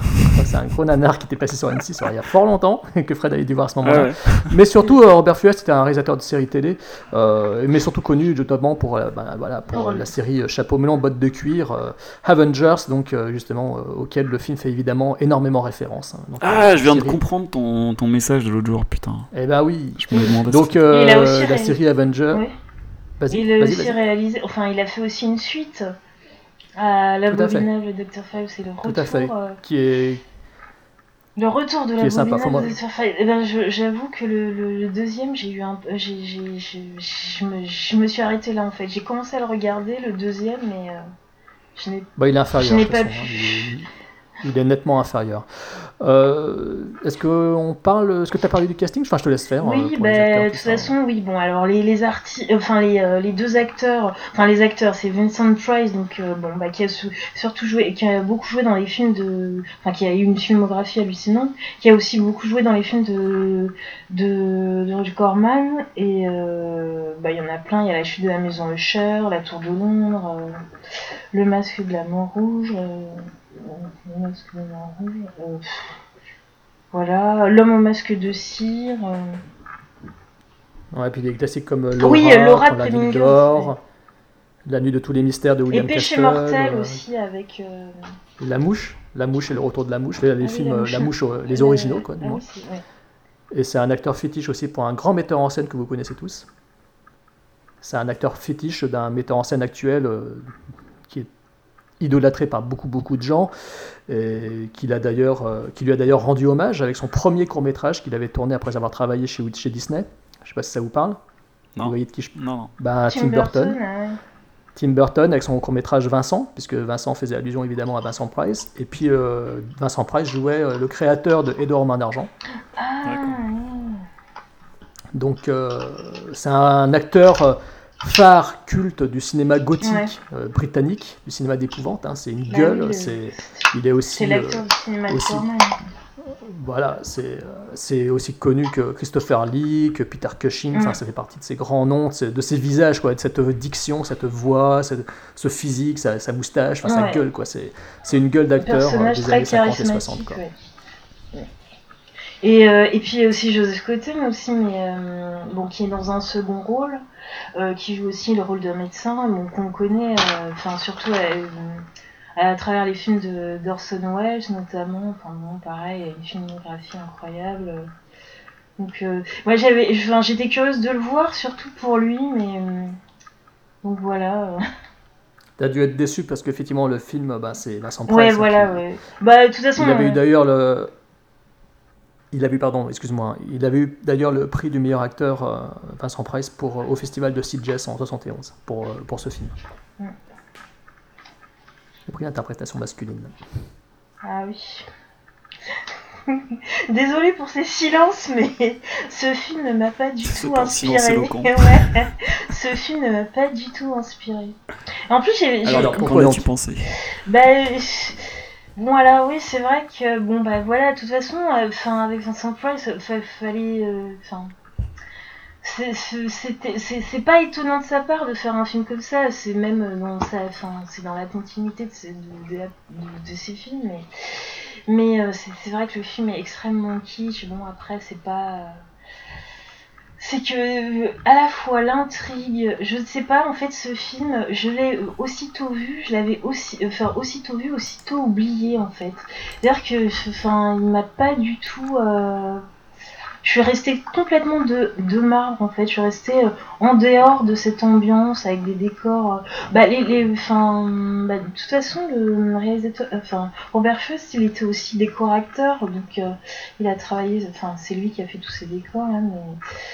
Moi, je. Je sais pas, c'est vraiment. C'est un film qui m'a pas du tout. euh, Enfin, qui m'a pas du tout inspiré. Je, l'ai regardé et je l'ai un peu subi en fait. J'ai même pas de, j'ai même pas de critique à en faire. C'est c'est juste que ça, ça, je suis restée totalement en dehors. Et là, je me sens bien meurtri parce que c'est un de mes films préférés du genre. Non, Bah attends, vraiment. j'ai pas encore parlé. Non, vraiment, je, je, je, je, je suis désolée, je vais être très courte là-dessus, mais vraiment. euh, Ah, je vais peut-être t'aider, Jérôme. C'est c'est Ah, pas, pas dit, Fred, je le sens mal. ben non, mais je ne sais que je ne sais même pas quoi vous dire. Ça m'a laissé euh, totalement euh, totalement froide. Bah, Jérôme rebondit alors. c'est pour te laisser ensuite le meurtrir derrière. Ah, tu veux que là je passe là. en premier Enfin, comme tu veux. Non, non, mais c'est bon, je, Si. je vais, je, vais, si. je vais en Non parler. mais si Je pour le sauver, le, le- alors c'est drôle parce que pour le sauver, enfin pour le sauver, le, le, le, le- le seul moment que j'ai trouvé bien dans le film, je vais vous dire, c'est la séquence du début, la séquence musicale que je trouvais hallucinante, complètement, euh, enfin, ce, ce, ce truc euh, euh, baroque, euh, oui ça m'a, alors j'étais là, je me suis dit oh tout le film va être comme ça et en fait bah non. Euh, donc, euh, c'est- vrai que c'est drôle de voir, euh, en fait, de voir cette ombre. Bah, voilà, comme quoi, moi j'aime bien le, côté un peu mystérieux. C'est-à-dire que tant qu'on ne voyait pas son visage, euh, tant qu'on voyait une ombre, voilà, il est, il est, c'est une ombre noire, une cape noire en train de jouer de l'orgue avec des, automates qui font, qui, qui, jouent, euh, qui font de la musique. Et cette femme qui apparaît, cette séquence de danse au début, je trouvais ça très joli, très poétique. Et après, euh, on est rentré dans une espèce de truc, euh, voilà, bon, l'enquête avec des, avec voilà des, flics façon Sherlock Holmes qui sont là. Alors moi, je pense que ce qui n'a pas aidé, c'est que je l'ai vu en VF. Ah Donc oui, euh, ça, ça, ouais, ça, ça je, je l'ai senti passer quoi. La VF, euh, je l'ai senti passer. Ouais. C'était dur. Je, me- je me suis dit que je l'aurais sans doute plus apprécié peut-être s'il avait été en VO. Parce que là, du coup, on n'a pas le, le, le côté un peu des les dialogues subtils, euh, les, les dialogues british. Je pense que même les plaisanteries, elles sont pas traduites euh, comme il faudrait, je sais pas, mais à chaque fois, je trouvais que ça tombait à côté. euh. Alors après, il y a Joseph Cotten, euh, enfin, qui apparaît, donc je dis ah enfin, et euh, j'ai été très déçue. donc euh, j'avais l'impression que c'était comme ça, une espèce de, c'était euh, une sorte de fantôme qui passait, qui était là, qui participait un peu à l'intrigue, mais euh, sans conviction, et puis voilà. Bah alors, bah, il faut savoir que de toute façon, sur le tournage, Joseph Cotten était face, à, notamment euh, dans cette duel verbaux avec Vincent Price. Vincent Price n'avait pas de dialogue. Ils ont été faits en post-production puisque le personnage ne Bah peut pas non, parler. oui. Donc Joseph Cotten n'arrivait pas à sortir ses lignes de dialogue. Il était, il n'arrivait pas et ça le faisait ronchonner. Alors euh, ça le saoulait et, et en fait euh, Vincent, un jour il a dit à Vincent Price, ben, euh, c'est pas compliqué, t'as pas de, t'as pas de réplique à dire alors que moi et en fait c'est Vincent Price qui lui a donné, qui lui a carrément récité ses propres répliques. Et, Ah oui? pour, lui, pro- pour lui montrer, ouais, pour lui montrer qu'en fait que lui il connaissait les répliques de Joseph Cotten. Et pourquoi? Parce qu'en fait Vincent Price était connu, il avait comme réputation de connaître par cœur toutes Les répliques. les répliques de tous les personnages des films auxquels il participait. Il connaissait toutes les répliques par cœur, Ah. Vincent Price.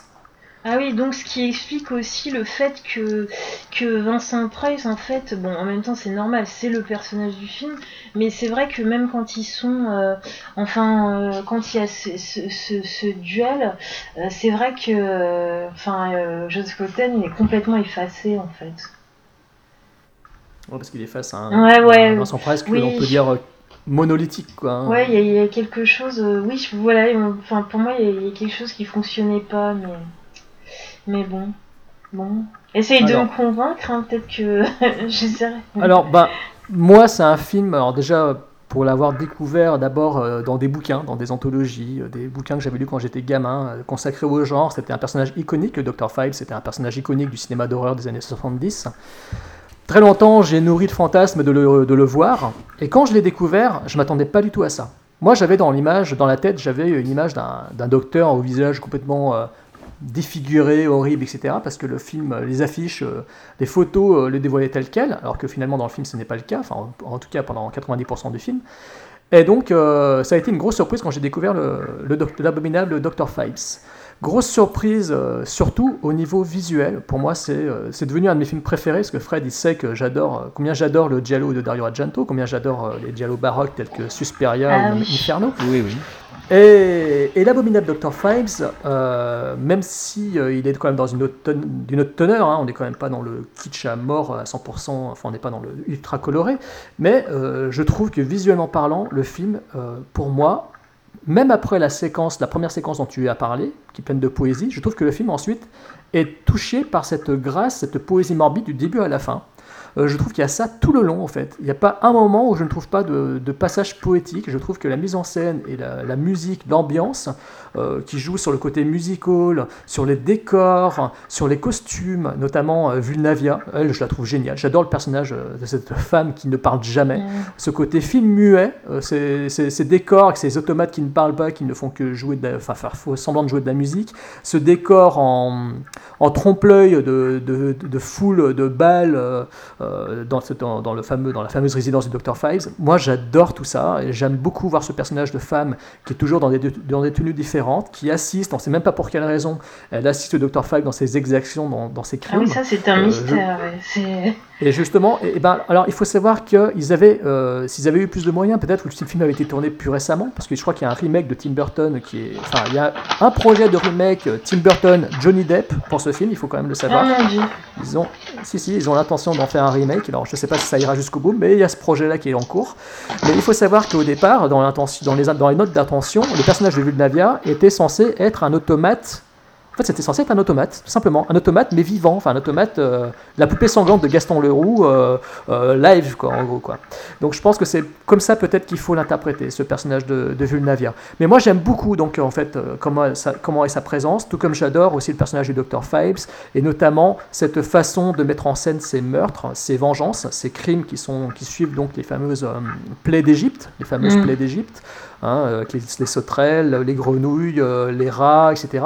J'aime beaucoup comment ça vient, comment c'est mis en scène. Le film est assez graphique pour l'époque, c'est quand même un film de 71, comme il a plus de 40 ans, et, et pour l'époque, euh, montrer... euh, Bon, c'est très, ça fait beaucoup penser à la Hammer, hein, de toute façon. La Hammer était aussi très graphique au niveau d'horrifique et on voyait beaucoup de sang, Ah oui.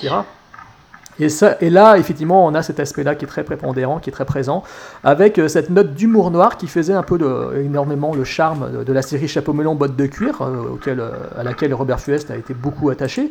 Et d'ailleurs, on retrouve totalement l'esprit, euh, l'humour noir est très présent, surtout avec les personnages des flics, euh, qui font très... euh, qui font très euh, humour british, quoi. Un, humour noir sous-jacent, des petites répliques, des vannes, euh, euh, un côté en sérieux sans trop l'être.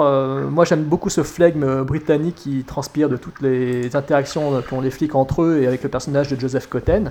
Mais surtout, ce que je retiens, surtout ce que je retiens, c'est vraiment le visuel, ce sont les décors et c'est l'ingéniosité de chaque meurtre qui aujourd'hui paraissent peut- paraissent datés évidemment, mais pour l'époque, c'était quand même assez surprenant de voir euh, une telle originalité, une telle volonté de trouver un procédé de meurtre, d'oxyre son proche, d'oxyre son proche de façon à chaque fois originale. Il n'y a, pas un meurtre qui se ressemble dans Ah le film. avec quoi. les chauves-souris, pas- avec les abeilles. bah, les chauves-souris, les sauterelles, le- le- les rats. Enfin, à chaque fois, il y a une astuce qui est trouvée pour, euh, pour tuer quelqu'un.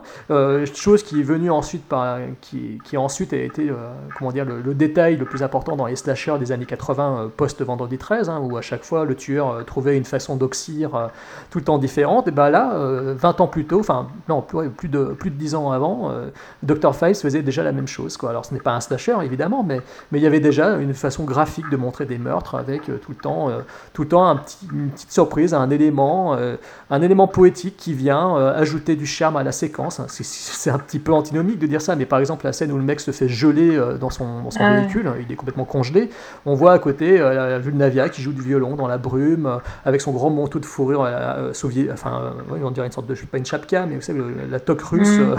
Euh, avec ça toute, toute noire, avec son chien et tout. Moi j'adore toutes ces images-là, je trouve que le film est plein de scènes comme ça assez, assez belles, euh, tout comme euh, j'aime les décors et tout comme j'aime aussi le- l'utilisation euh, que Dr. Fives fait de l'acoustique avec cette façon de parler qu'il a dans une sorte de, vous savez, le, le gros égiaphone, enfin de, de tourne-disque là. Enfin, je sais pas si je suis bien clair, mais il faut voir le film Ah, pour le comprendre. mais- cinéma, quoi. Comment C'est son home cinéma. voilà, son home cinéma de- des années 30, quoi. Ouais, j'ai- j'aime beaucoup, euh, j'aime beaucoup cette idée et, et je trouve que, je trouve que le film, euh, bah, le film, euh, oui, bon, certes, il a vieilli au niveau de son rythme et tout, mais, mais je trouve pas qu'il est vieilli au niveau du jeu des acteurs, même si Vincent Price, il en fait pas tant de que ça, parce que c'est pas facile quand même de faire un rôle qui ne soit pas parlant, qui doit passer uniquement par les expressions, parce qu'il joue uniquement sur son regard. Euh, il dit pas les dialogues, euh, il disait pas les dialogues quand il, tournait, ça a il a tout fait en post-prod. Euh, je trouve que sa performance est assez, bah, exemplaire. Moi, j'aime beaucoup, j'aime beaucoup comment il, le joue. Et puis, j'adore aussi le. Enfin, bon, bref, pour moi, ce film, c'est un, petit bijou perso, donc j'ai du mal euh, à y trouver des, aspects négatifs. Euh, euh, J'arrive pas à trouver trop de défauts à ce film, tellement je, l'adore, et c'est compliqué pour moi.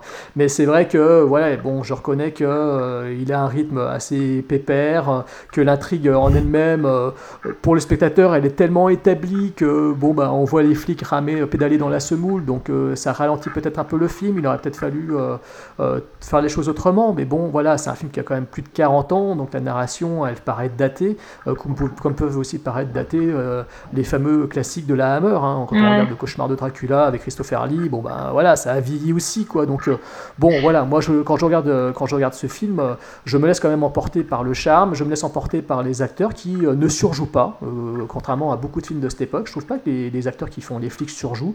Joseph Cotten, même s'il est en retrait, je trouve qu'il il est quand même correct, il est quand même bon dans son rôle. euh, euh, voilà, il, a une, cette, euh, froideur propre à son, jeu d'acteur qui, passe bien à l'écran. J'aime bien les relations qu'il a avec les flics et j'aime bien, ouais, en fait, l'ensemble de la distribution pour moi, je trouve qu'elle est bonne, quoi. Et effectivement, les notes d'humour qui viennent des policiers avec leur supérieur hiérarchique qui à chaque fois est tourné un petit peu en ridicule, bah, ça me fait penser un peu aussi aux comédies de Blake Edwards que j'affectionne tant, euh, les Panteros de l'époque, quoi. Et, je retrouve cet humour-là aussi sous-jacent dans ce film. Donc voilà, donc euh, pour moi, ce, c'est un chef-d'œuvre pour moi ce film. Euh, je, vais des grands cris derrière, mais pour moi, Dr. Fives est un chef-d'œuvre. Là où la suite que j'ai également en, DVD, euh, là où la suite est par contre en dessous parce que, bah, au niveau baroque c'est moins puissant, au niveau du scénario c'est Bon, ça peut, ça, il y a un peu d'exotisme, ça se passe, euh, ça, ça part un peu dans, sur un autre continent, donc c'est assez, c'est assez sympa dans l'esprit, mais le résultat est nettement, euh, nettement en deçà de, ce, de cet abominable Dr. Phibes, qui était un des rôles donc les plus iconiques de la carrière de Vincent Price, et personnage qui a été parodié dans des dessins animés, les Simpsons, compagnie. Enfin, Phibes, c'est vraiment, euh, c'est vraiment devenu une icône. Quoi. À toi, Fred. Alors, euh, eh bien, moi j'ai adoré ce film. Euh, voilà, donc je plaisante bien sûr. Ah bon? Ah non, mais je croyais aussi, ah mince, il y a que moi Ah qui non, suis non, non, non, je m'en doutais. Ça- ça Fives. L'inverse m'aurait, franchement, enfin, franchement, ça m'aurait étonné part. Non, autant la sélection avait bien commencé parce qu'on a commencé avec un film, euh, un bon petit film sympathique. Euh, on a continué avec un film que moi personnellement j'ai trouvé, euh, j'ai pas trouvé bon. Un très bon Euh, je vais film. être gentil, voilà, que j'ai trouvé mauvais. Alors si tu dis ça. Et là, bah on passe au nanar pour moi. Euh, pour moi, c'est vraiment là, c'est autant j'ai pu me poser des questions pendant le film à me dire bon c'est mauvais, mais non. Puis au bout d'un moment, je me suis dit non, il faut regarder les choses en face. Pour moi, c'est un nanar. Ouais. Euh, alors déjà, ça commence avec une scène euh, ahurissante euh, de d'incohérence et de, enfin, la scène, tu, tu te demandes où t'es quoi. Et j'ai compté, j'ai regardé le compteur parce que tellement ça durait pendant six- plus de 6 minutes, je crois que c'est 6 minutes 38, il n'y a pas un dialogue. Y a- pas, Pendant voilà. 10 minutes. Pendant 10 minutes, il n'y a pas de dialogue. Ah, c'est 10 exactement. minutes, d'accord. Parce que j'ai regardé la- 6 minutes la- 38, il n'y avait pas de dialogue. La scène de danse Ah, voilà. Tu parles de la scène de Ouais. danse Bah, Oui, oui. Ouais. Ouais, non, mais moi je l'ai trouvé totalement, tellement décalé que, bah, qu'elle a l'image du film, hein, elle est kitsch. C'est-à-dire que, euh, Jérôme, tu trouves ça baroque, moi je trouve ça kitsch. Euh, je trouve que les costumes sont ridicules.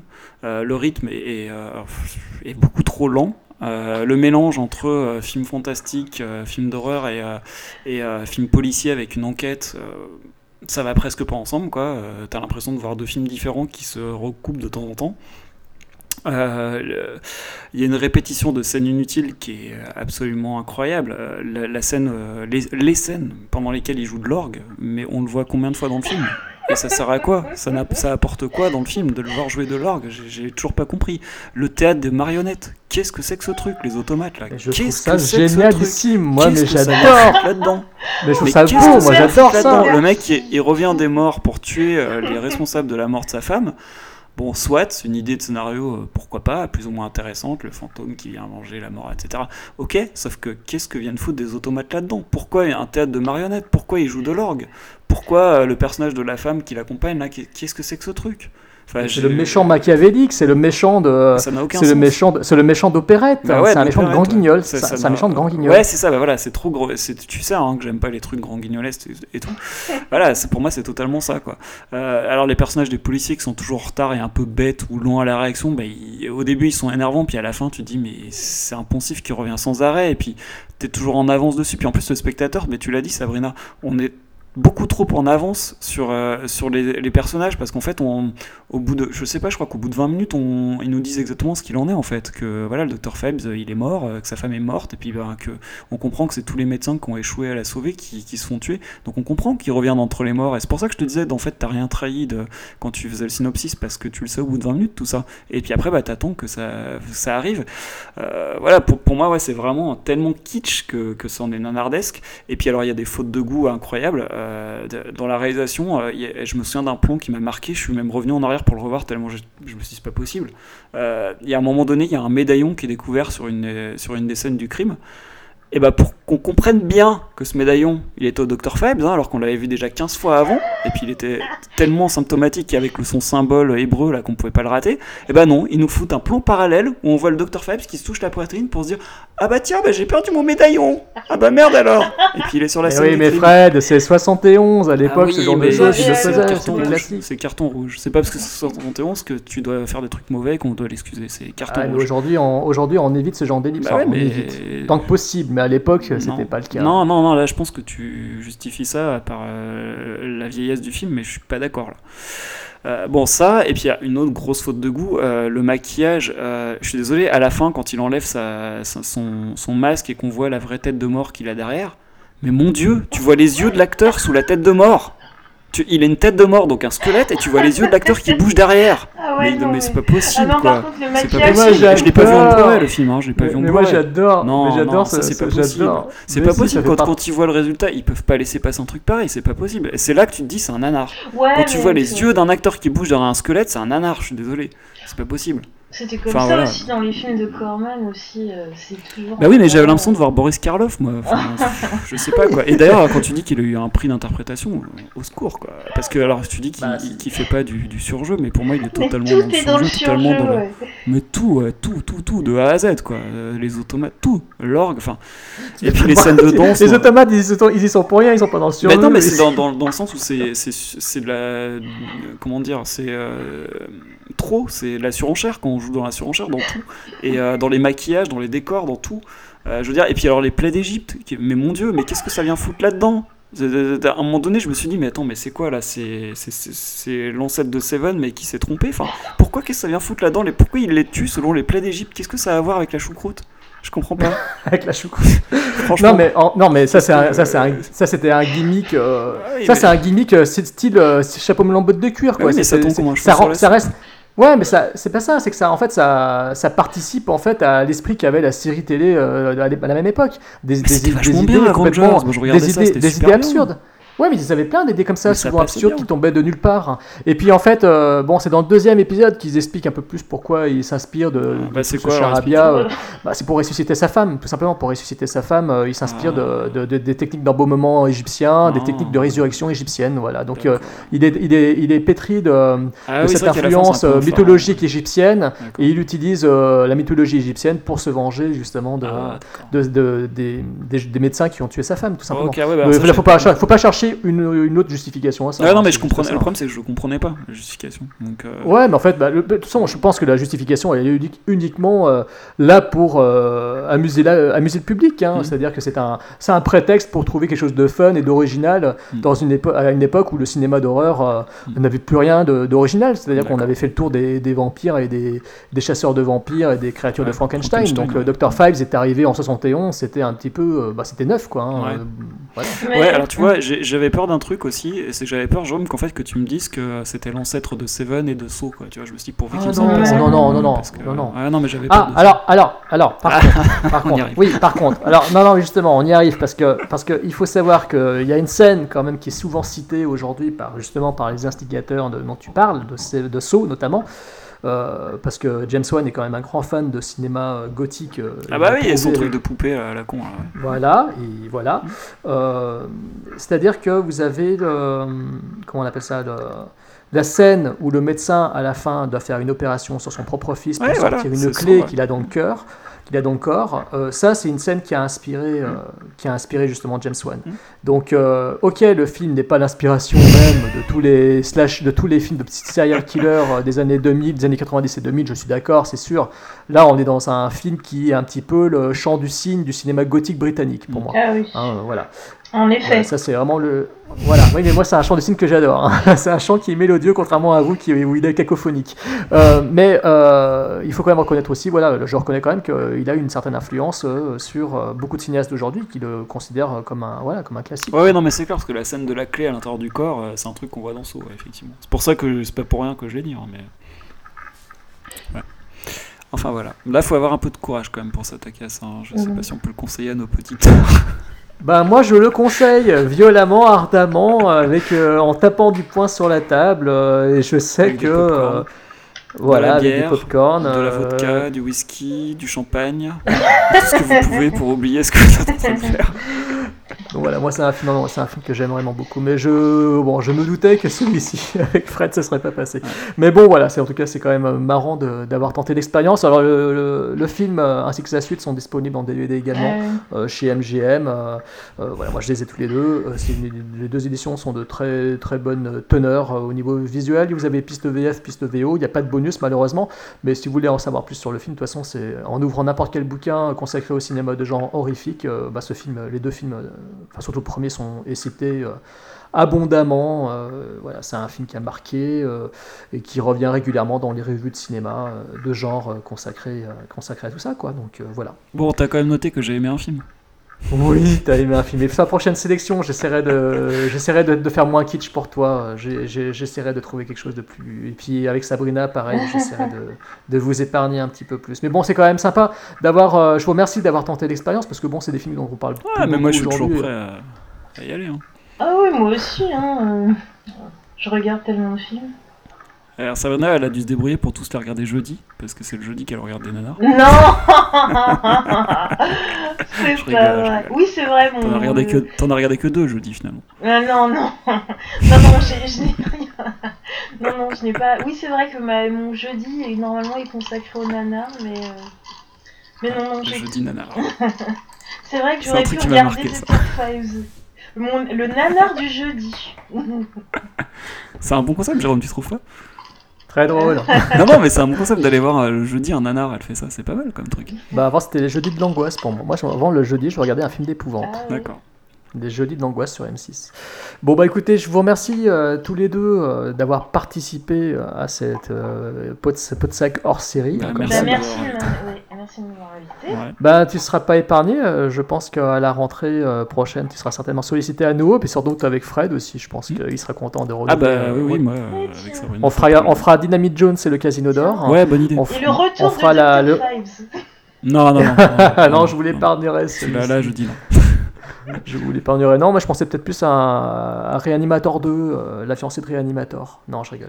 Euh, donc, merci à vous tous les deux. Merci. Et puis, euh, je rappelle que bah, d'autres blogueurs, podcasteurs peuvent candidater hein, pour participer à Podsac. hein. Nous, sommes, les nous avons les bras grands ouverts. Donc, et puis, merci à nos auditeurs de nous soutenir. On a une émission qui a fait un carton récemment, ça fait plaisir. Donc, euh, donc voilà. Mhm. Et j'espère qu'ils continueront à être euh, aussi nombreux pour nous écouter. Et les puis- villages pas la faire marche bien aussi.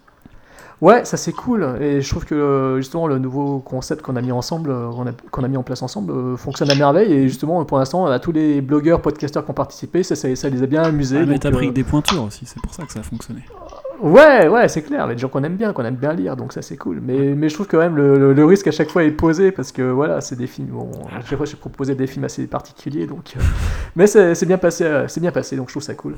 Et ça donne envie de continuer à en faire plein, plein, plein, plein d'autres. Donc on en aura d'autres d'ici la fin de l'année, évidemment. Eh ben, moi, je suis euh, favorable à réinviter Sabrina. Et ben on en fera un autre euh, de tous les trois ensemble, c'est promis. euh. Donc Ah Sabrina, bah, le merci, merci, c'est très gentil. Ah non, mais de toute façon, c'est ça, c'est convenu, c'est convenu. Donc voilà. Et ben je vous embrasse et merci à vous les, audi- les auditeurs. Et puis à bientôt euh, sur Podsac. À bientôt. À bientôt. Ciao.